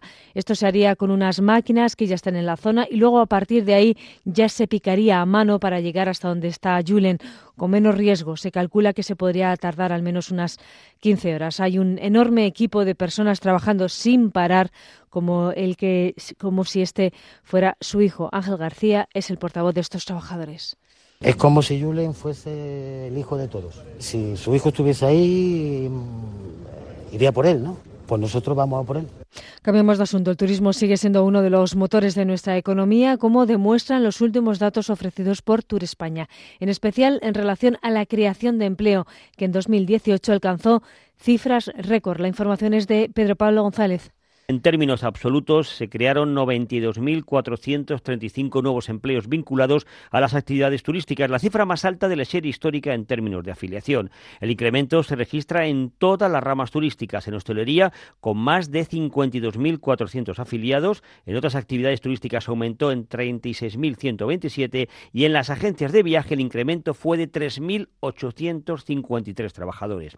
La ministra de Industria, Turismo y Comercio, Reyes Maroto, considera que este aumento de demuestra la fortaleza del sector turístico español. Confirma también el fortalecimiento de este sector como generador de empleo y de empleo de calidad, puesto que gracias al plan director de empleo digno hemos conseguido mejorar las condiciones de 13.200 trabajadores y trabajadoras del sector. Por comunidades autónomas, en cifras absolutas, los mayores incrementos se dieron en las de mayor peso turístico, como son Andalucía, Comunidad de Madrid, Comunidad Valenciana, Cataluña, Canarias y Baleares, que suponen conjuntamente el 78% del incremento interanual absoluto. Ocho de cada diez afiliados en el turismo fueron asalariados de alguna de las empresas del sector y el restante 20% son autónomos. Y hablando de turismo, el Gobierno ha abordado hoy viernes el informe sobre la Estrategia de Turismo Sostenible 2030, que se estructura en torno a cinco ejes, gobernanza colaborativa, crecimiento sostenible, transformación competitiva y rentabilidad del sistema, personas, empresas y territorio y producto e inteligencia turística. Y el presidente de Estados Unidos, Donald Trump, ha informado de que este sábado va a hacer un gran anuncio desde la Casa Blanca sobre la situación en la frontera del país y el cierre parcial de su administración. La administración estadounidense funciona a medio gas desde el pasado 22 de diciembre por la negativa de los demócratas y de algunos republicanos a entregar a Trump unos 5.000 millones de dólares que necesita para construir el polémico muro, lo que ha impedido llegar a un acuerdo sobre el techo de gasto. En respuesta, el presidente estadounidense ha cerrado parcialmente la administración, lo que está afectando ya a muchos trabajadores gubernamentales. Es todo. La información vuelve a Onda Cero a las 6, las 5 en Canarias. Se quedan en la compañía de Quédate con lo mejor con Rocío Santos. Síguenos por internet en ondacero.es.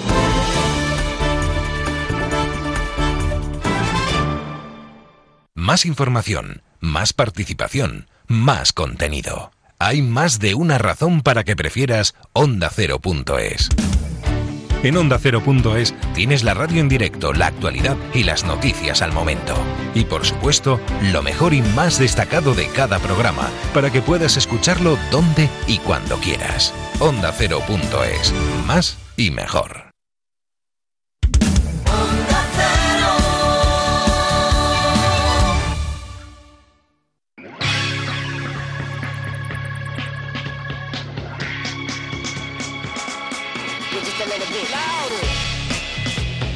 En Onda Cero, quédate con lo mejor.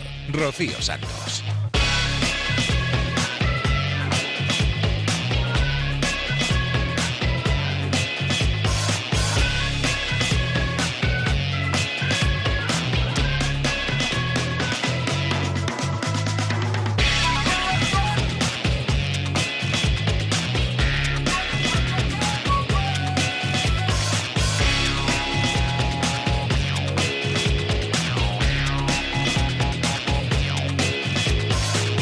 Segunda hora de Quédate con lo mejor. Aquí seguimos repasando todo lo estupendo, todo lo divertido, todo lo interesante que ha sucedido en Onda Cero en los últimos días. Ya sabéis que lo tenéis todo al completo en ondacero.es y en las aplicaciones para el móvil y la tablet. Así lo lleváis donde queráis y nos escucháis cuando os apetezca y os venga bien. Pero mira, ahora vamos a aprovechar esta horita que nos queda hasta las 6 de la mañana para centrarnos en más de uno y en Julia en la onda. Y vamos a empezar yéndonos a escuchar a Javier Cancho, que en su sección Historia de nos habla del influencer más importante, pero no de hoy en día, no, no, de hace ya unos cuantos años. Nos habla de Van Eyck. El pintor del matrimonio Arnolfini representa la naturaleza misma de la influencia, él y su espejo.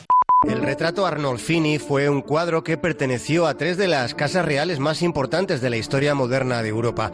Aunque la única vez que se pagó un precio por esa obra de valor incalculable, la única vez fue en 1842, cuando la Galería Nacional de Londres compró el retrato por 700 libras esterlinas. Y allí es donde está, en la pared más ilustre de la National Gallery, que es un lugar solemne donde se custodia la mayor proporción del mundo de arte robado por metro cuadrado.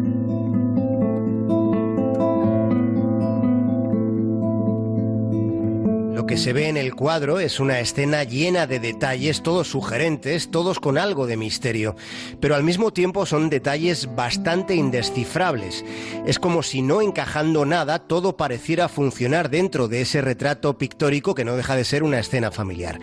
Pero esa escena en sí misma es un túnel en el tiempo que permite contemplar la intimidad doméstica de una familia acomodada del siglo XV. Es una habitación con un espejo al fondo. Es un espejo convexo y es uno de los espejos más célebres de toda la historia del arte, porque gracias al reflejo convexo se ve gran parte de la zona posterior de la estancia, que habría sido imposible mostrar de otra manera. De ese modo, Van Eyck añade una tercera dimensión virtual y lo consigue con el espejo. El cuadro retrata a la pareja Y a otras dos personas que están ante ellos, están reflejadas. Esas dos personas estarían en la misma posición donde nosotros estamos mirando el cuadro. Ese espejo muestra también una perspectiva más amplia de un ventanal que deja entrever una vista de la ciudad de Brujas, quedando así capturado un instante de hace 600 años. Y encima de ese objeto crucial colgado en la pared al fondo del cuadro sobre el espejo, el artista se pone más moderno todavía colocando un grafiti escrito en latín en el que puede leerse lo siguiente. Jan van Eyck estuvo aquí, año 1434.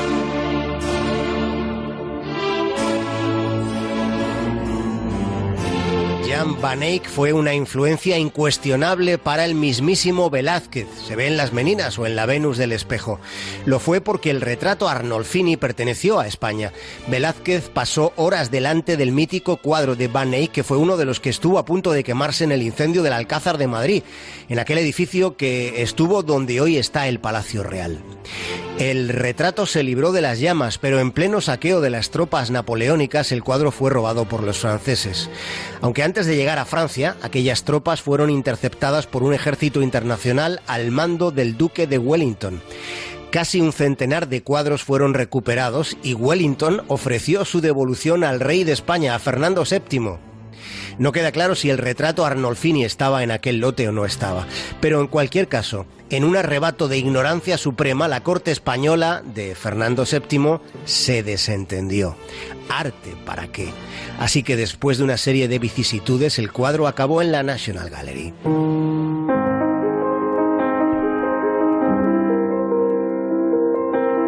Se llamaba Van Eyck y los influencers de ahora son insignificantes piltrafillas en comparación con un tipo que inspiró a Velázquez y a toda una revolución pictórica 400 años después de haberse muerto, porque en el año 48 del siglo XIX, en un tiempo convulso, se formó una sociedad secreta, la Hermandad Prerrafaelita.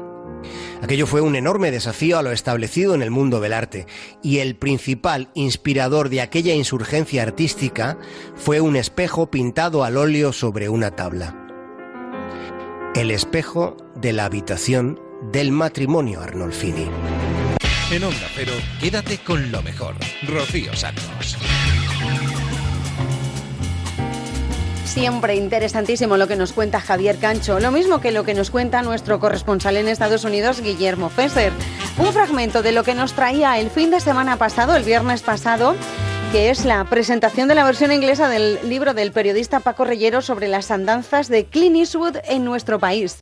Anoche en el Instituto Cervantes de Nueva York, el periodista que bien conoces, Paco Reyero, de los Reyero de toda la vida. Hombre, claro que sí. Eh, presentó la versión inglesa de su libro sobre las andanzas del actor Clint Eastwood Mm. en España. Clint Eastwood, Made in Spain, Shooting to Stardom, disparando al estrellato 1964-68.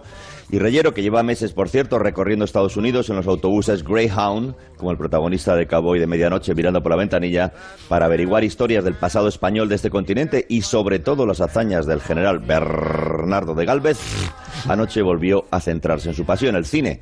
Nos contó que en el 64 Clint Eastwood, un tipo de 33 años que se había ganado la vida limpiando piscinas, intentaba abrirse camino, como muchos en Los Ángeles, haciendo de actor, pero hasta entonces su mayor hito había sido solamente conseguir el papel de secundario en una serie de vaqueros. Los western estaban ya de capa caída en el cine, entre otras cosas porque John Wayne se había hecho demasiado viejo, pero habían encontrado hueco en la televisión y abundaban series del oeste como Bonanza o como la de Eastwood, que se llamaba Rawhide, piel sin curtir.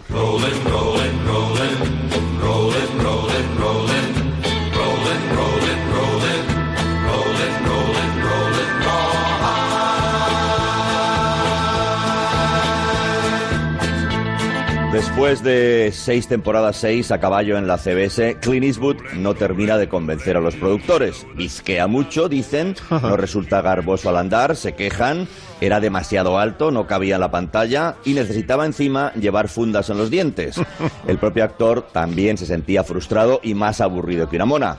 El caballo de la serie ya iba solo por los recorridos del decorado porque siempre eran los mismos en cada capítulo y en la cantina siempre ocurría lo mismo, que se topaba con una chica que le observaba con ojos acaramelados. Todo demasiado previsible. Necesitaba cambiar, necesitaba dar un salto y entonces le llega un guion titulado El magnífico extranjero y una propuesta de rodarlo en España. España, durante la dictadura, eh, hizo grandes acuerdos con los americanos para que el cine sirviera como válvula de escape de la, de la- del personal, de la, de la gente. Es decir, España ha tenido, después de Estados Unidos, el mayor número de salas de cine por habitante. En 1951 Estados Unidos manda de embajador a un hombre vinculado a la Paramount, de apellido Griffith, con el objetivo de que apoye la producción en España de un gran caudal de películas. Eran los tiempos en que desde el gobierno se quería que los españoles estuvieran entretenidos y no pensaran en otras cosas. El caso es que las intenciones de realizar grandes producciones, después de algunas que fueron sonadas, pronto se diluyen, entre otras cosas porque los americanos tienen que advertirles a sus actores que si van a trabajar a España igual no les pagan y porque a Estados Unidos tampoco le interesa promocionar demasiado nuestro cine y hacerse competencia. Así que al final son los italianos los que a principios de los 60 se dan cuenta de que en España se pueden hacer películas baratas y en el 64 desembarca un director excéntrico y ambicioso de apellido Leone un hombre que decidió utilizar para rodar una de vaqueros el poblado del oeste construido en la Sierra de Madrid, Golden City. Clint Eastwood lo que sucede para que lo acepte es que tiene un problema personal. Está contado en el libro, un problema de carácter matrimonial. Y eh, aparece la oferta, él en principio rechaza la oferta, Leone quiere a otra gente, no lo quiere a él, él lo que quiere es, eh, Leone lo que quiere es que vaya Henry Fonda. O sea, Leone es un hombre bastante desproporcionado, o que vaya a Charles Bronson, gente que ni por asomo pensaría ir a España a rodar un spaghetti western. León en esto también tiene mucha gracia cuando eh, alcanza el éxito y dice, bueno, estamos acostumbrados a que las, las películas de los romanos las hagan los americanos, ¿por qué no un romano va a hacer una de western? Y Clint Eastwood también acepta el reto, una oferta que le parece quizá un recreo rentable. Parece que le van a pagar en torno a 15.000 dólares por pasarse siete semanas fuera de casa. El rodaje de Por un puñado de dólares atraviesa todo tipo de problemas y de líos. Es una producción disparatada con dinero de tres países, Italia, Alemania y España, y cada país quiere utilizar su posición para colocar a sus propios actores. Se rueda en cuatro idiomas. El único que habla inglés es Eastwood. La que interpreta a la joven mexicana, por ejemplo, es una alemana de rompe y rasga, María Cols, que se queja a Leone de que ella es de Múnich y de mexicana no tiene nada, que no da el pego en pantalla. A lo que el director italiano le responde, usted no se preocupe María, que al final del rodaje acabará pareciendo mexicana. Eastwood y Leone se comunican por señas o a través de una traductora polaca, no se entienden, no pueden ser más diferentes. El americano es pragmático y está muy encima de la producción. El italiano es un romántico que concede entrevistas todo el rato comiendo macarrones. A Leone le gusta parar a mediodía, comer con vino tinto y echarse una siestecita, y esto a Eastwood le pone de los nervios y se queja de que si para para comer con vino, por la tarde rueda en slow motion, a cámara lenta.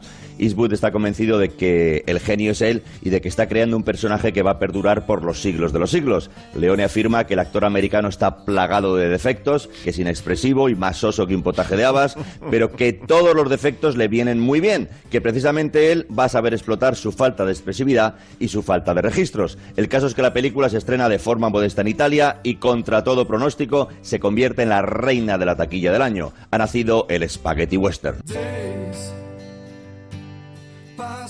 by the crowd. Joy can rise from the dark as a flashing force.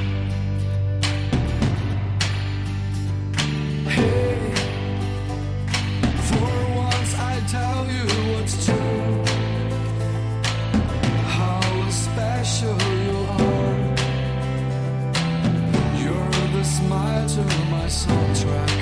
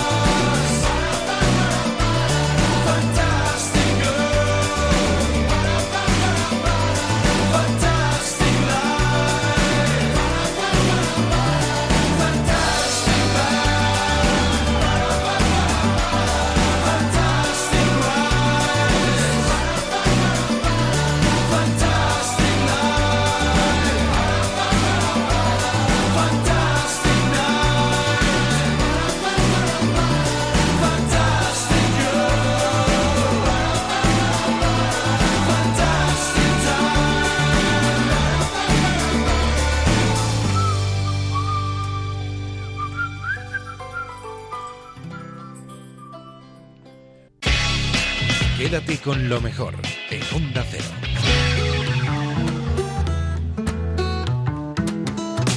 En más de uno cada miércoles recibimos la visita de la abuela más querida de la radio, Rosa Laviña, que tiene una familia muy particular y que nos cuenta anécdotas de su vida diaria. Oye, me han chivado aquí algunas historias tuyas. Poco a poco yo voy teniendo aquí un material que el día que quiera voy a escribir un libro sobre Rosa. Pregúntale a Rosa cuando se llevó una televisión como remolque. No entiendo la, la pregunta. ¿Te gusta, remol- Bueno. ¿Te gusta remolcar No, televisores? no, no, es que claro, fueron unas circunstancias muy adversas, porque resulta que venía de Ibiza, mis hijos, y veníamos, tra- traíamos el coche en el barco, llegamos a Valencia y estaba la gota fría. La gota fría es impresionante y para conducir lo peor que te puede pasar. Y entonces era de noche, y no voy a decir, sin embargo llovía porque lo que hacía era que, que diluviaba. Diluviaba, sí. Diluviaba. Entonces yo llamé a una hermana mía que en una casa en Gandía. Podemos dormir esta noche porque lo que no podía era emprender el camino con el coche a Madrid. Veniros, total, que yo cogí el coche, cogí la carretera, bajé, tal, tal, creyendo que iba camino de Gandía. Y en esto, que después de bastante rato, vi que iba en dirección contraria y digo, tengo que dar la vuelta. Total, eso me ha pasado siempre en la vida con el coche y con otras cosas. Sí, acuérdate que nos contaste una vez que terminaste en, en el delta del Ebro con el coche bajando, Bajando las las escaleras. Pues ahí Entonces ibas en dirección contraria. ¿no? Iba en dirección contraria y digo, voy a dar la vuelta. Entonces fui a un solar y di la vuelta para dar la vuelta y coger la otra dirección. Para, me metí marcha atrás y la emprendí otra vez por la carretera. Entonces empezaban los coches de detrás mío a darme faros, todos me daban luces y yo decía, bueno, qué pesadez que pasen, les daba intermitente y todos seguían dando luces. Entonces, yo al tiempo oía un ruido, clac, clac, pero no sabía bien lo que estaba pasando, pero diluviaba tanto que yo no quería saber nada más que llegar a, a Gandía. Y en esto que ya vi que me daban tantas veces las luces de los coches de atrás, que decidí, me eché a la derecha y paré. Se bajaron dos de mis hijos y gritaron que llevamos una televisión enganchada detrás. y resulta que en el, en el descampado pues el coche, no sé cómo, el coche lo hizo él, claro, enganchó una televisión y yo la llevaba colgando y iba dando con la carretera por la parte de atrás, así, tras, tras, iba dando. Claro, la gente se creía que yo llevaba una televisión arriba que se me había caído Ah, ya, y que ya. iba con esa televisión y no, no paraban O sea de que la avisarme. televisión no era tuya. No, no, era una que había, porque en el descampado que di la vuelta, por lo visto, era como una especie de punto de esos de, de basura, vamos. y entonces había de todo, yo sin, sin más ni menos cogí la televisión. Era horrible. El coche cogió la televisión, que tú no hiciste nada. No, yo no hice nada, ¿no? Coche por El su cuenta. coche- El coche, sí, el coche cogió la televisión y luego no te puedes imaginar el rato que estuvimos tratando de desengancharla, porque había cogido, pero con fuerza, en la parte de atrás unos ganchos que, que encontró el coche, que, ese coche... Se- seguro que si intentas amarrar la televisión al coche a propósito, No, se suelta podido. sola. Si no Claro. lo intentas, se queda para siempre. Claro, a mí me ha pasado siempre de todo. ¿Qué más te ha pasado? no puede ser, me han dicho aquí. Una vez atropelló a un mecánico, pero Bueno, no, no le atropellé. No sé si fue peor lo que le pasó al pobre. Resulta que fui al taller, pues porque como siempre el coche tenía una avería. Y él, el mecánico, pues levantó el capón, se puso a mirar lo que le pasaba al coche.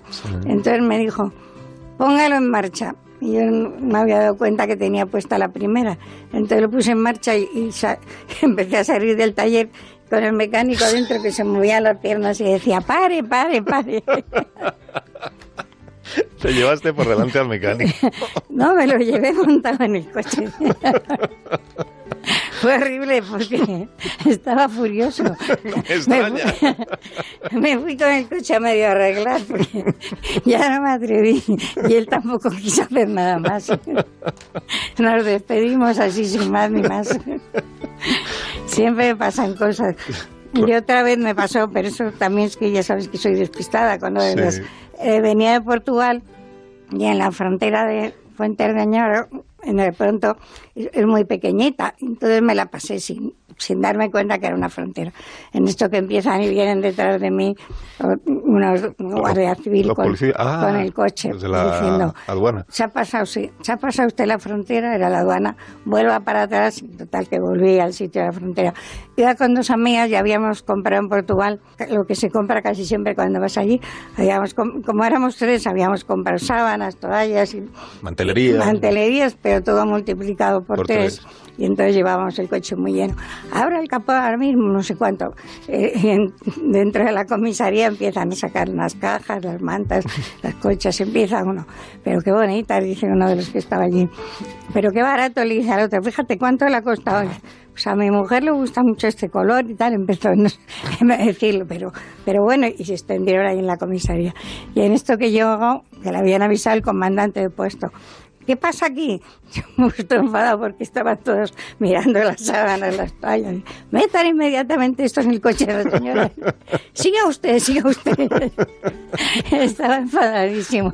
porque- Y además que qué bonitos colores, decían unos, estaban entusiasmados, ninguno se preocupaba ya de nada. Hasta que llegó con el comandante y dijo, esto se ha acabado. Quédate con lo mejor, con Rocío Santos.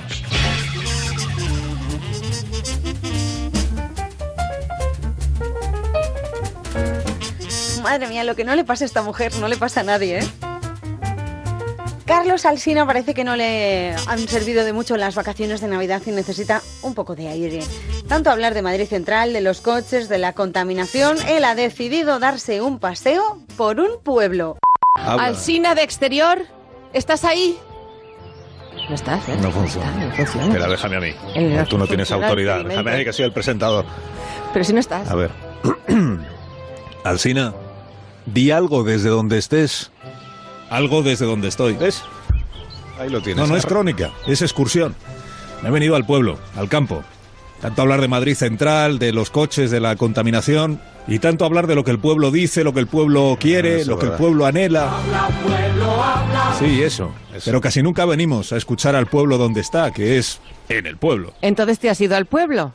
¿A qué pueblo? Si se puede saber. A uno cualquiera, Begoña. A uno pequeño, de esos que tienen las cuatro cosas que siempre tiene un pueblo. ¿Sabes cuáles son? Pues casas, vecinos, mucho campo. Nos me falta una. A ver, espera. Casi, Eh, casi. Mira, las no, cuatro cosas son una iglesia, una plaza, un bar Claro. y gente muy sabia. Madre mía, qué verde está el campo y cómo se nota la lluvia que ha caído este año. ¿Y qué tiempo hace en el pueblo, Alsina? Hace sol, pero sopla bien el aire. Y muy frío. Tenía que haberme traído una boina, como este hombre, que se nota que es de aquí. Buenos días, señor. Hola. ¿Cuál es su nombre? Soy Severino. Severino, es usted muy joven. Tengo 87 años. Pues se ve que el aire frío conserva. Mire, yo es que he venido al pueblo, Severino, Severino, ¿no? a que me cuenten ustedes, los vecinos, cómo se vive aquí. Pues hombre, se vive tranquilos, demasiado tranquilos, porque los pueblos ya se han quedado muy poca gente. Y ya, claro, se quedan de invierno muy solos, y- pero luego ya de primavera para el verano, pues estupendo. Pero nos falta gente de invierno, tenía que quedar más gente de invierno. Claro. Pero los inviernos aquí tienen que ser duros, ¿no? No nieva como antes, pero ahora en- el año pasado nos cayeron dos nevadas de 50 centímetros que estuvimos todo el invierno aquí enterrados en la nieve. Y hay que sufrirlo. Y calentando la estufa y, y pasar días. Ya estamos enseñados de toda la vida a, hacer- a pasarlo duro en los pueblos y ya pues aguantamos. Ya me imagino. ¿Y siempre ha sido así de tranquilo su pueblo? Porque mucha gente no veo. Hombre, el pueblo era agricultor y entonces pues eh, había más compañía en el pueblo. Había si te ayudabas más el uno a otro, pero es que ahora no queda gente y no te puedes echar una mano casi el uno al, al otro. Porque te vas a dar un paseo por el pueblo y si te mareas no hay quien te auxilie. Ahí hay dos ganaderos o tres, pero se van al ganado y, y ya pues claro, tienen que estar a- a su trabajo.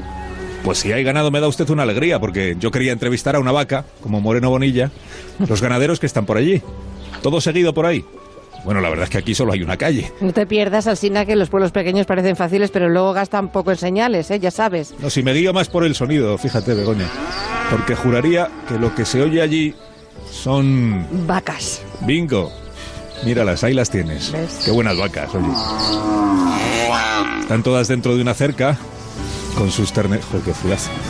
con sus terneritos en el prado. Espérate que me ha visto un señor. Espero que no le moleste que esté mirando a sus vacas. Hola, no se extrañe usted, es que en la radio no tenemos ganado de este tipo, quiero decir. Soy Alsina, de Onda Cero. ¿Cómo está? Yo me llamo Pascual. Encantado, Pascual. Con tanta vaca, supongo que su profesión es... Yo soy ganadero. Ganadero y un poco agricultor. Ya, me ha enviado Severino porque yo quería entrevistar una vaca. Y ya me ha contado que antes en el pueblo, pues, había más vecinos. Bueno, había más gente, entonces había, pues a lo mejor ciento y pico personas. Ahora somos, no sé si somos 23 personas. ¿Y cómo es su vida aquí? Cuénteme. ¿Cu- ¿Cuál es su día a día? Pues mi día a día, pues todos los días ir a ver mis vacas, eh, darles una vuelta a ver si están bien y echarlas de comer cuando corresponde echar de comer. Ahora hemos empezado ya a echar de comer. Eh, Coger leña también para la chimenea. Eso es lo que a eso nos dedicamos. Trabajando pero sin estrés. Bueno, eh, de- depende a quién preguntes. eh. Los ganaderos, hay gente que dice que los ganaderos vivimos muy bien, pero eso, bueno, eso que se meta la gente ganadero ya verá cómo, cómo se vive. Si se vive bien o se vive todos los días. Es, es esclavo también, porque son todos los días del año. Entonces tienes que estar todos los días un poco al cuidado de, de los animales, alguna que le pasa algo, otra que se pare, otra que... O sea que y luego tengo un poco de agricultura también, que hay que recoger forraje para ellas. Vamos, que no se aburre usted, Pascual. ¿Y echa usted algo de menos aquí en el pueblo? ¿Algo que le gustaría tener? Pues bueno, echar de menos, hombre, eh, la gente, gente, o sea, que haya más gente, porque aquí la verdad que es un pueblo demasiado pequeño, Ahí somos muy poca gente. Entonces, pues echaría de menos un poco más de movimiento de, de personas. Para poder, pues hablar. Hay veces que hay, sales y no ves a nadie. O sea, es el, lo que hay. ¿Y cree usted que podría preguntarle algo a la vaca? Es que vi a Moreno Bonilla, ¿sabe usted, en la campaña de... Eso es que sí. Ah, ah, que solo si la vaca quiere. Se lo pregunto entonces a ella. De usted.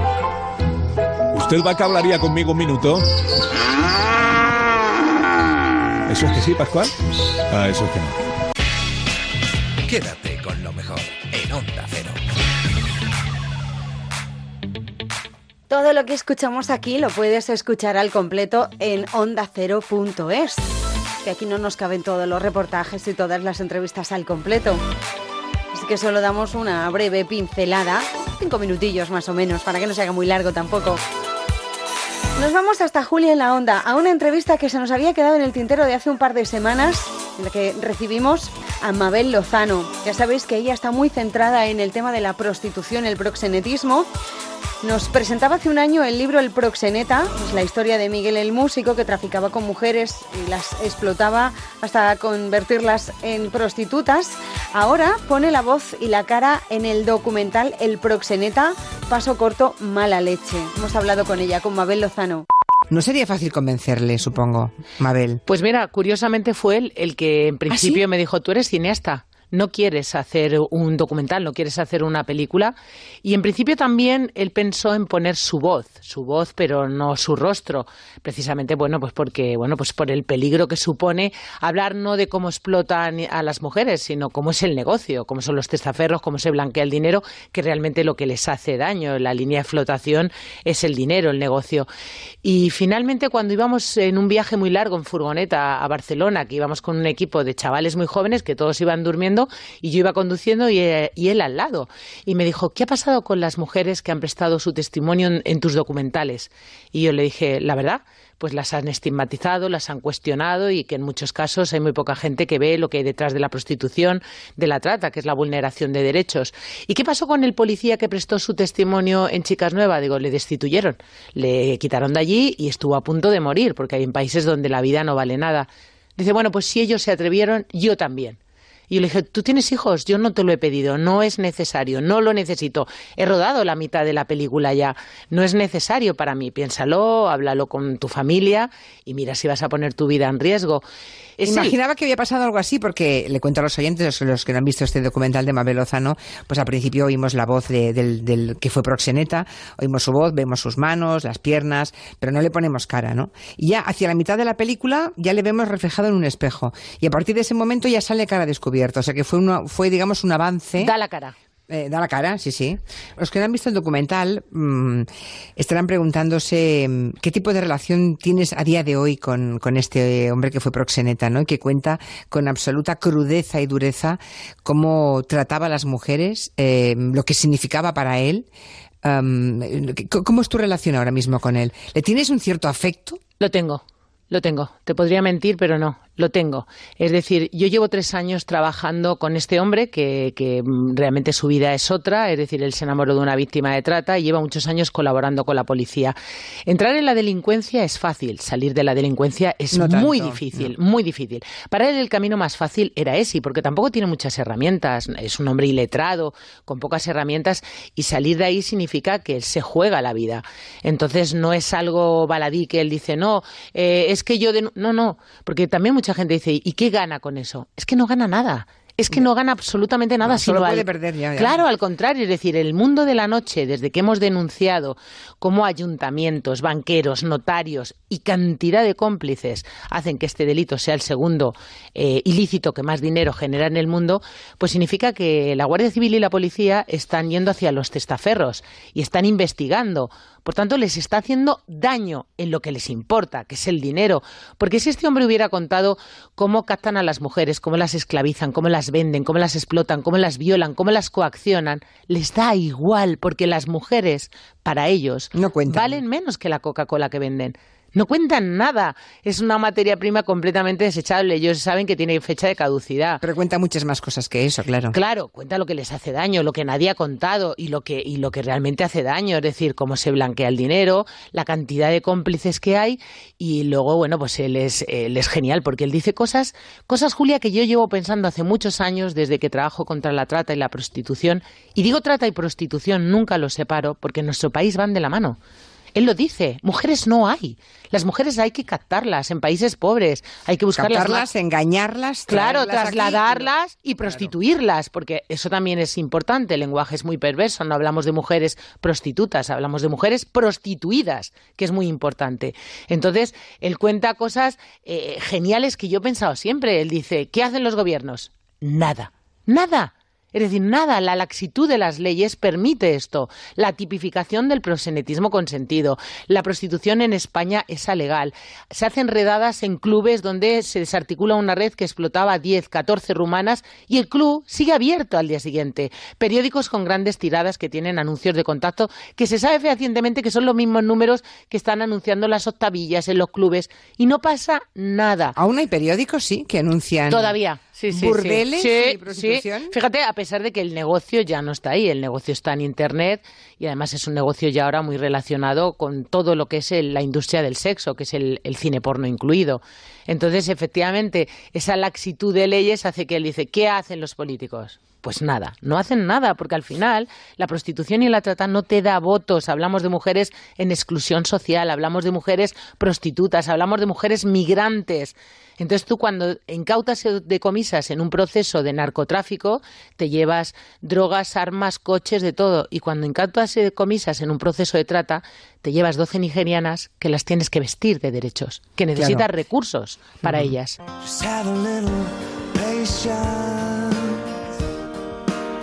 Still hurting from a love I lost. I'm feeling your frustration.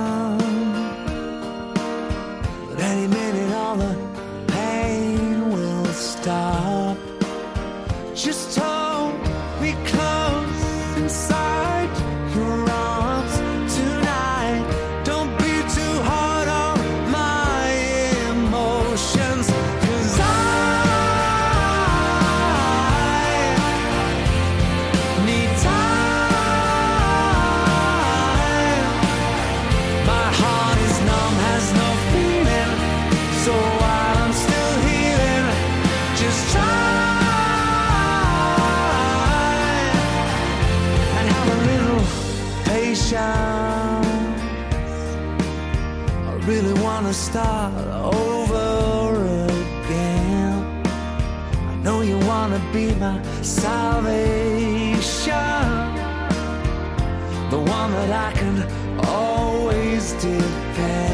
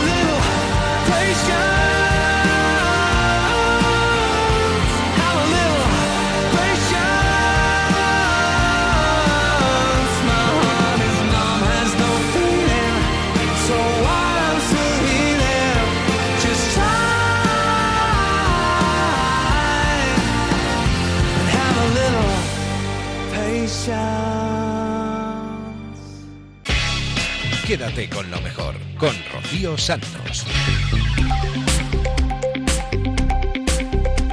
Es duro, ¿eh? Es durísimo. Menos mal que hay gente como Mabel Lozano que pone voz a quien menos la tiene. Seguimos en Julia en la Onda y ahora hablamos con el psicólogo y educador Jaime Funes. Es una de las personas que mejor conoce a los adolescentes y es además el autor del libro Quiéreme cuando menos me lo merezca porque es cuando más lo necesito.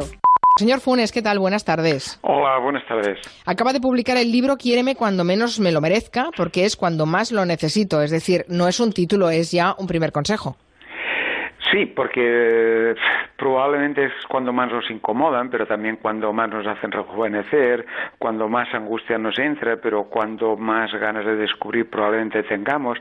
Pero claro, nos coge un poco maduros, un poco mayores y quisiéramos que el mundo fuera como fue antes y eso no va a ser posible. Y entonces nos obligan a esa complejidad de saber estar cerca pero suficientemente lejos, mm, intentar dar besos pero a los que no aceptan que los demos, etcétera, etcétera. Vamos, una vida entretenida pero una vida apasionante. Que requiere una guía como esta para padres y maestros de adolescentes. ¿Por qué tiene tan mala prensa la adolescencia? Eh, Porque mayoritariamente los adultos, eh, los poderes eh, reales eh, de la sociedad, los que mandan y los que organizan las respuestas, primero ven los problemas y luego el adolescente. Nos es más fácil hablar, yo qué sé, de drogadicción o de delincuencia o, de problemas con las pantallas o de abandono de la escuela, en lugar de intentar descubrir, pues eso, adolescentes que quieren experimentar, que han de entrar en mundos que desconocen, hablar de personas que en todo caso tienen ganas de saber, no ganas de empollar, o, o nos es más complicado el explicar las razones de por qué organizamos la sociedad de una determinada manera con normas que a menudo ellos descubren que son absurdas. Y por lo tanto, tendemos a ver el problema y no incluso no, no recordar el adolescente que fuimos. Hay una cosa típica de la adolescencia que son los desplantes, las malas caras, el ponerse de morros, ¿no? ¿Eso pero- cómo lo decodificamos eso?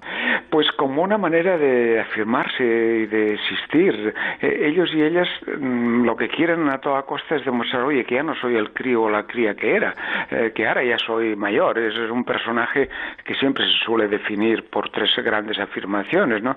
Yo lo sé todo, que me has de enseñar, eh, tranquila mamá que yo controlo, obviamente ni saben ni controlan, eh, y a mí no me pasa, le pasa al otro que es tonto, por una vez no me pasará esta especie de pensamiento de Superman o mágico, pero es que es esa necesidad de, de demostrar que no son críos, que han abandonado la infancia y, y que comienzan a ser mayores. Para nosotros siempre son pequeños, para ellos nosotros eh, somos los que no los consideramos mayores, pero se afirman chocando con nosotros. A los profes hay que decirles, oye, eh, la administración te paga bien o mal, pero te paga también para que aguantes adolescente. Al padre que llega cansado de trabajar o a la madre que está desesperada con su tarea, hay que decirle, te espera en casa un personaje que probablemente lo primero que va a hacer es meterse contigo porque hace, tiene mono de no haberse peleado con nadie. Pero es que eso es una parte de la relación y hay que aprender a gestionar esos conflictos, saber a contar hasta 300 o más, respirar a fondo, hacer ver que no vemos, eh, a veces ponerse firmes, pero pocas veces, otras hacerles ver que, que no tiene sentido lo que hacen. Pero es que no, no, no, no, no se puede tener adolescentes y, y no tener conflictos. ¿La adolescencia se prepara en la infancia? Me refiero que eh, según cómo eduques a tus hijos tendrán una adolescencia u otra o eso es una lotería. Bueno, eh, una parte es lotería en el sentido de que eh, vas, a ver con qué, en qué mundo se encontrarán, con quién se relacionarán, qué pasará en nuestra vida, pero no nacen adolescentes. Como bien recordabais, eh, los hemos educado a lo largo de la infancia. Eh, solo hay una pega, que es que acaban siendo como los hemos educado, pero de momento lo ponen en crisis todo. Entonces, de golpe has tenido un, un chico, una chica pequeños que más o menos iban creciendo, con, siguiendo tus ideas de la educación, sus, tus maneras de entender la vida, y de golpe lo ponen todo en crisis. Y dices, ¿y ahora dónde acaba esto? Entonces comienza esa especie de angustia familiar, es decir, ¿y cómo acaba? no Me vienen a decir, señor Funes, usted nos da un certificado de garantía, y digo, hombre, mire, certificado no, pero eh, seguro que acaba bien, pero mientras tanto eh, ha de poner patas arriba lo anterior. Ahora, después, pues incluso desgraciadamente casi se va a parecer mucho a usted, pero, eh, pero mm, entre medio mm, a- pondrán en crisis todas esas pautas educativas que eran propias de otra etapa de su vida. Le voy a hacer una pregunta un poco estúpida, que le voy a pedir que nos defina qué es la adolescencia y de qué edad a qué edad va. Mm, A pesar de que yo creo que eh, eso va también eh, en cada, en cada, en cada casa se lo saben, ¿no? cada caso se lo saben, pero en principio para, mm, especialmente pues cuando escribimos, hablamos, trabajamos con ellos y ellas, eh, eh, no queda más remedio que matizar que estamos hablando fundamentalmente de ese tiempo que va en- entre cuatro primaveras, ¿no? De la primavera de primero de eso, eh, la primavera aquella, digamos, de primero de la secundaria, pues obligatorio, bachillerato, los ciclos o, o lo que estén haciendo entonces. Lo que pasa que hay preadolescencia, hay todo un proceso de transformación y cambio de la infancia eh, y, y para desesperación de algunos padres y madres hay mucha posadolescencia, es decir, se acaba la evolución, se acaban los cambios emocionales, afectivos, pero como que no tienen grandes responsabilidades en la vida y no les dejamos, entre comillas, equivocarse ni decidir, eh, pues se alarga esa especie de estado adolescente eh, hasta que, bueno, hasta que un día con, con nuestro beneplácito no eh, toman su vida en sus manos. Rocío Santos, quédate con lo mejor.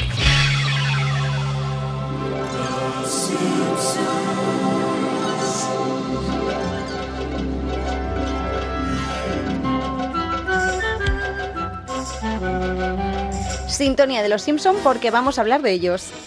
Alejandro Tobar es un periodista de Zaragoza que ha presentado una tesis doctoral de 437 páginas cum laude sobre los Simpson para estudiar las cuestiones de género que presenta la serie. ¿Qué tal, Lalo? Buenas tardes. ¿Qué tal? Buenas tardes a todos. Gracias por invitarme. Oye, ¿cómo es posible que un necio como Homer, porque realmente es un impresentable, ¿no? Sí, total. Que, que, que tiene todos los defectos y prácticamente ninguna de las virtudes, que al final resulte entrañable.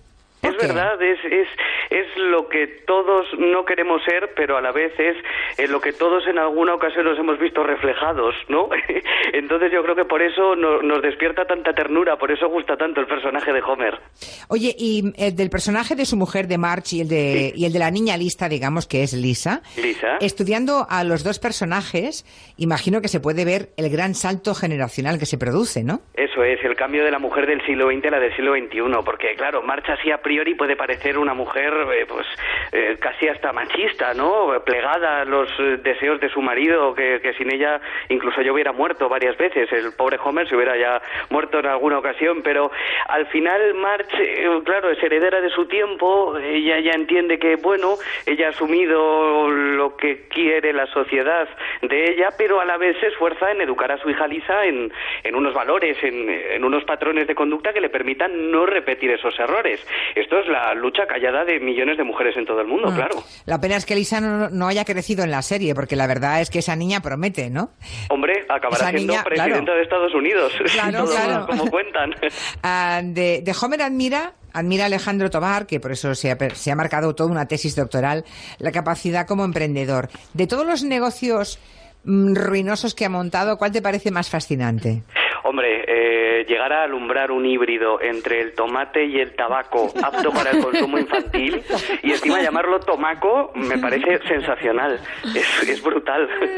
Oye, ¿y los medios de comunicación que has analizado concienzudamente, los que salen en Los Simpson, cómo dirías que son? ¿Cómo calificarías a, a ese presentador de informativos, a Ken Brockman? Hombre, el presentador al final quiere representar, los guionistas es ir vender para reírse de este viraje hacia el sensacionalismo de muchos informativos, eh, sobre todo en Estados Unidos y también en el resto del mundo, ¿no? Él es el eh, típico presentador serio, riguroso, trajeado, pero si tú atiendes a cómo cuenta lo que cuenta, te das cuenta de que lo único que le mueve es eh, el ánimo por conectar emocionalmente con el espectador para tener más audiencia y por lo tanto más pasta. Él teatraliza las informaciones, se viste de la noticia, pero a la vez tiene un prestigio entre los springfieldianos que es incontestable, porque también los Simpsons se ríen de cómo muchas veces el telespectador no ejecuta ningún juicio, simplemente consume lo que la tele le ofrece y como si fuera misa. Oye, y lo de predecir de los Simpson, ¿cómo es posible que anticipase que un tipo como Donald Trump, cuando ni siquiera eso era verosímil, llegase a la Casa Blanca? Vamos, no era verosímil ni hace dos años. Claro, los Simpson crean eh, escenarios futuros esperpénticos, ¿no? Pero la realidad muchas veces supera la ficción. Yo te digo una cosa, yo estoy segura que Donald Trump, el día que vio el capítulo de los Simpsons, dijo, pues, pues- pues mira, Se inspiró. Oye, pues igual pues me está pongo, bien, ¿no? pues igual sí, tú, yo me pongo. Claro, Lisa hace referencia a la anterior administración que ha dejado un agujero en las arcas públicas dificilísimo de salvar y habla de la administración Trump. ¿Quién se iba a imaginar? Pero claro, Claro. para los Simpson también eso era lo que nunca iba a poder ocurrir y al final pues no terminó ocurriendo. Bueno, que dejen de predecir cosas bárbaras porque, por favor. porque igual siguen ocurriendo. Oye, una curiosidad que tengo. Sí. Hay 650 capítulos de Los Simpson. Para hacer una tesis doctoral, ¿los has tenido que ver todos? Dime que no. Mm, Yo me quedé con las ocho primeras temporadas, que son las de la esencia pura de. Los Simpson, ¿no? Cuando Matt Groening, el creador, todavía no estaba concentrado en Futurama, en la otra serie que, que lanzó en el año 2000, pero bueno, los 600 y pico yo los he visto por placer. Académicamente, 178. No está mal. No y, ya, está mal. y ya que mencionas al creador, a Matt Groening, Sí. oye, ¿y si le llega la noticia de que se ha hecho una tesis doctoral? Hombre, es que es lo que estoy intentando. A Ah, ver. vale, vale, vale. A ver, a ver, además él está casado con una artista argentina. Entonces igual ahí no hay ni siquiera barrera idiomática. Igual el tío, la mujer en el desayuno le dice, pero tú sabes que hay un colgado en Zaragoza, en España. Que ha hecho una tesis doctoral. Tres años, o sea, pero vamos a ver, a este chaval tú le tienes que llamar. Eso es lo que quiero. Y también sacarle el libro, adaptar el lenguaje, hacerlo más divulgativo, más cercano y, y sacarlo el libro, porque yo creo que esto... O sea, vas a publicar, vas a publicar la tesis. Bueno, ya, Sí. te, ya te auguro éxito en ese libro, ¿eh? Como Me gustaría mucho. Sí, Sí, sí. sí, sí, yo creo que sí. Pues Alejandro, muchísima suerte y a ver si con este empujón llegan noticias a, a- a las orejas del creador de Los Simpson, de Matt Groening. Eso es, me encantaría. Oye, pues muchísimas gracias. En Onda Cero, quédate con lo mejor. Rocío Santos.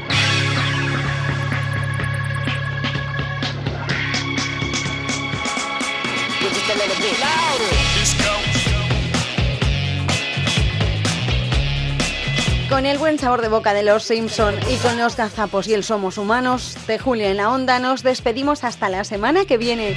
Os recuerdo que todo lo que escucháis aquí lo tenéis en ondacero.es. Si queréis escucharlo al completo. Las entrevistas son más largas que lo que escuchamos aquí, ¿eh? Que tengáis una semana estupenda, que nos volvemos a encontrar la madrugada del viernes al sábado, eso de las 4.03 en Canarias. Hasta entonces, sed felices, adiós. Este mundo está lleno de malvados, pero como dice la canción de, de ¿De quién? presuntos implicados, hay ángeles entre nosotros. De lo más cursi que he oído nunca. porque McCartney era muy vaquiano, va haciendo un bajo que hace dum dum dum dum dum dum dum dum dum Hoy, hoy, hoy, hoy. dum dum dum dum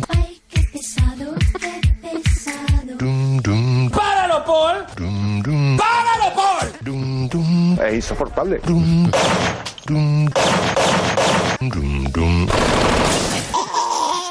Ya está, se acabó la fiesta. Mal, mal esta vez. Rosa María, De acuerdo, pero no te enfades. con todo el cariño. Sí, sí, una cosa. No se enfade, va. Anda, dale un beso al abuelo.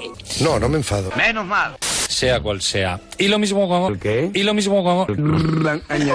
Eh, asegura tener cobertura legal con el asesoramiento de un despacho de abogados.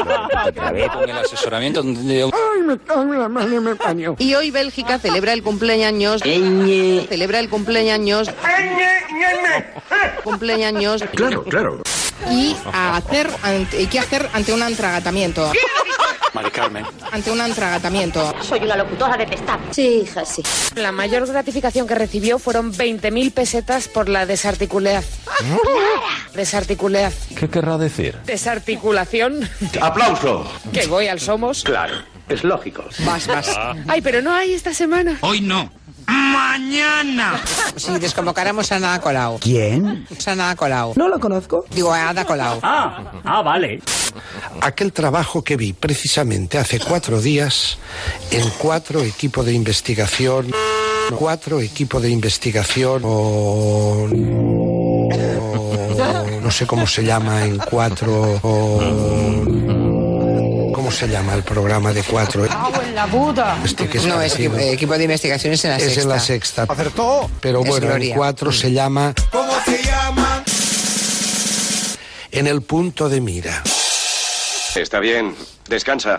Hoy Juan Adrián Sens nos va a hablar de los baños. Bueno, baños y termas romanos. Es un tema interesante. Una costumbre muy importante en la cultura romana. Julia, espera. Cultura romana. Te voy a contar una cosa perturbadora. Fíjate. Ahí. Yo tengo un póster tuyo en casa. Cuidado con este que está loco. Un póster de, de ti. Sé que esto da bastante miedo. Sorpresas te da la vida. Mm. Yo tengo un póster tuyo en casa. Hagamos un recorrido por los talent shows. Claro. Que no crean ustedes que se los inventó el señor Condemor. Esto es un chiste. Sí. ¡Ay, la Julia! El Endemol este que me El, el del. Endemol. Madre mía. Incluso una de las participantes, Doba. Doba. Doba. De quien no sé absolutamente nada. ¿Tú te acuerdas de Doba? Sí, ahora que lo dices, Yo me Doba, acuerdo de Doba. La exploradora, pero de esta no. Fuera de la sala. Bájenle a calabozo. Era un chiste mío malísimo. No me jodas. Soy una extraña mezcla de niña y mujer. ¿Se encuentra bien? Pues Me ganó. gusta cantar y planchar la ropa de mis muñecos. Es que el golpe me ha dejado un poco idiota. Sí, hija, sí. Tenemos a Goyo Benítez. Hola, ¿qué tal? Soy Gregorín. Tenemos a Nuria Torreblanca. Muy buena. Eres muy guapa, aunque no seas rubia auténtica. A Marina Martínez Vicent. Soy Anne. Buenas tardes. Marina, Marina, ¿dónde estás? Hawái y Bombay son dos paraísos que a veces yo me monto en mi piso. Creo que ustedes tienen la cara más dura que el cemento. Yo también lo creo. ¿Qué te ha pasado, Marina? Eh, nuestro flamante ministro Maxim Huerta ¡Visto y no visto! eh, dimitió como ministro Yo ya me voy porque me tengo que ir. y dejó Twitter Terrible, apocalíptico. eh, porque se le inflamó todo el tema. ¿Cómo ha dicho usted? Se le inflamó todo el tema. Es enorme. Qué pedazo paquete. Porque el ganado ese, fíjate, está sonando el hombre y la tierra. Esto que está, esto que está entrando ahora mismo en, en, eh, por aquí detrás. Te gusta, ¿eh? Me gusta mucho, me gusta mucho. Por aquí detrás. Y da un gustirrinín. Por aquí detrás. Espinita, clávate. Por aquí detrás. Y no sientas piedad. Se le inflamó todo el tema. Por aquí detrás. ¡Guarrilla! Esto que está entrando ahora mismo. Por aquí detrás. Se le inflamó. Por aquí detrás. Llega el matador. Gallego. Llega el matador. Por aquí detrás. Se lo tragó todo. ¿Y qué somos? Anuro grillus celerinictus. No, hija, no. ¿Qué somos? Grillo de cola corta. Somos humanos. En Onda Cero, quédate con lo mejor. Rocío Santos. Let me hear your flow, sisters. Hey, sister, go, sister, soul, sister, flow, ah. sister. Sister, go,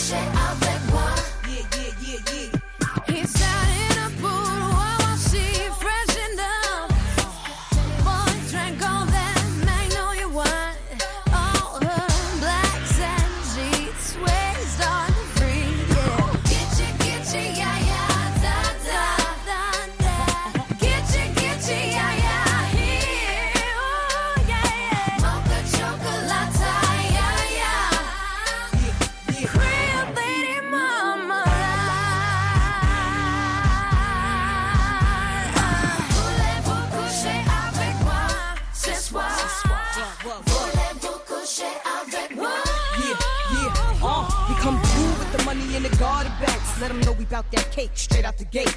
We independent women, some mistake us for whores. I'm saying, why spend mine when I can spend yours? Disagree? Well, that's you, and I'm sorry. I'ma keep playing these cats out like a car. High heel shoes, getting love from the Jews, four badass chicks from the Moulin Rouge. Hey, sisters, soul sisters, better get that dough, sisters,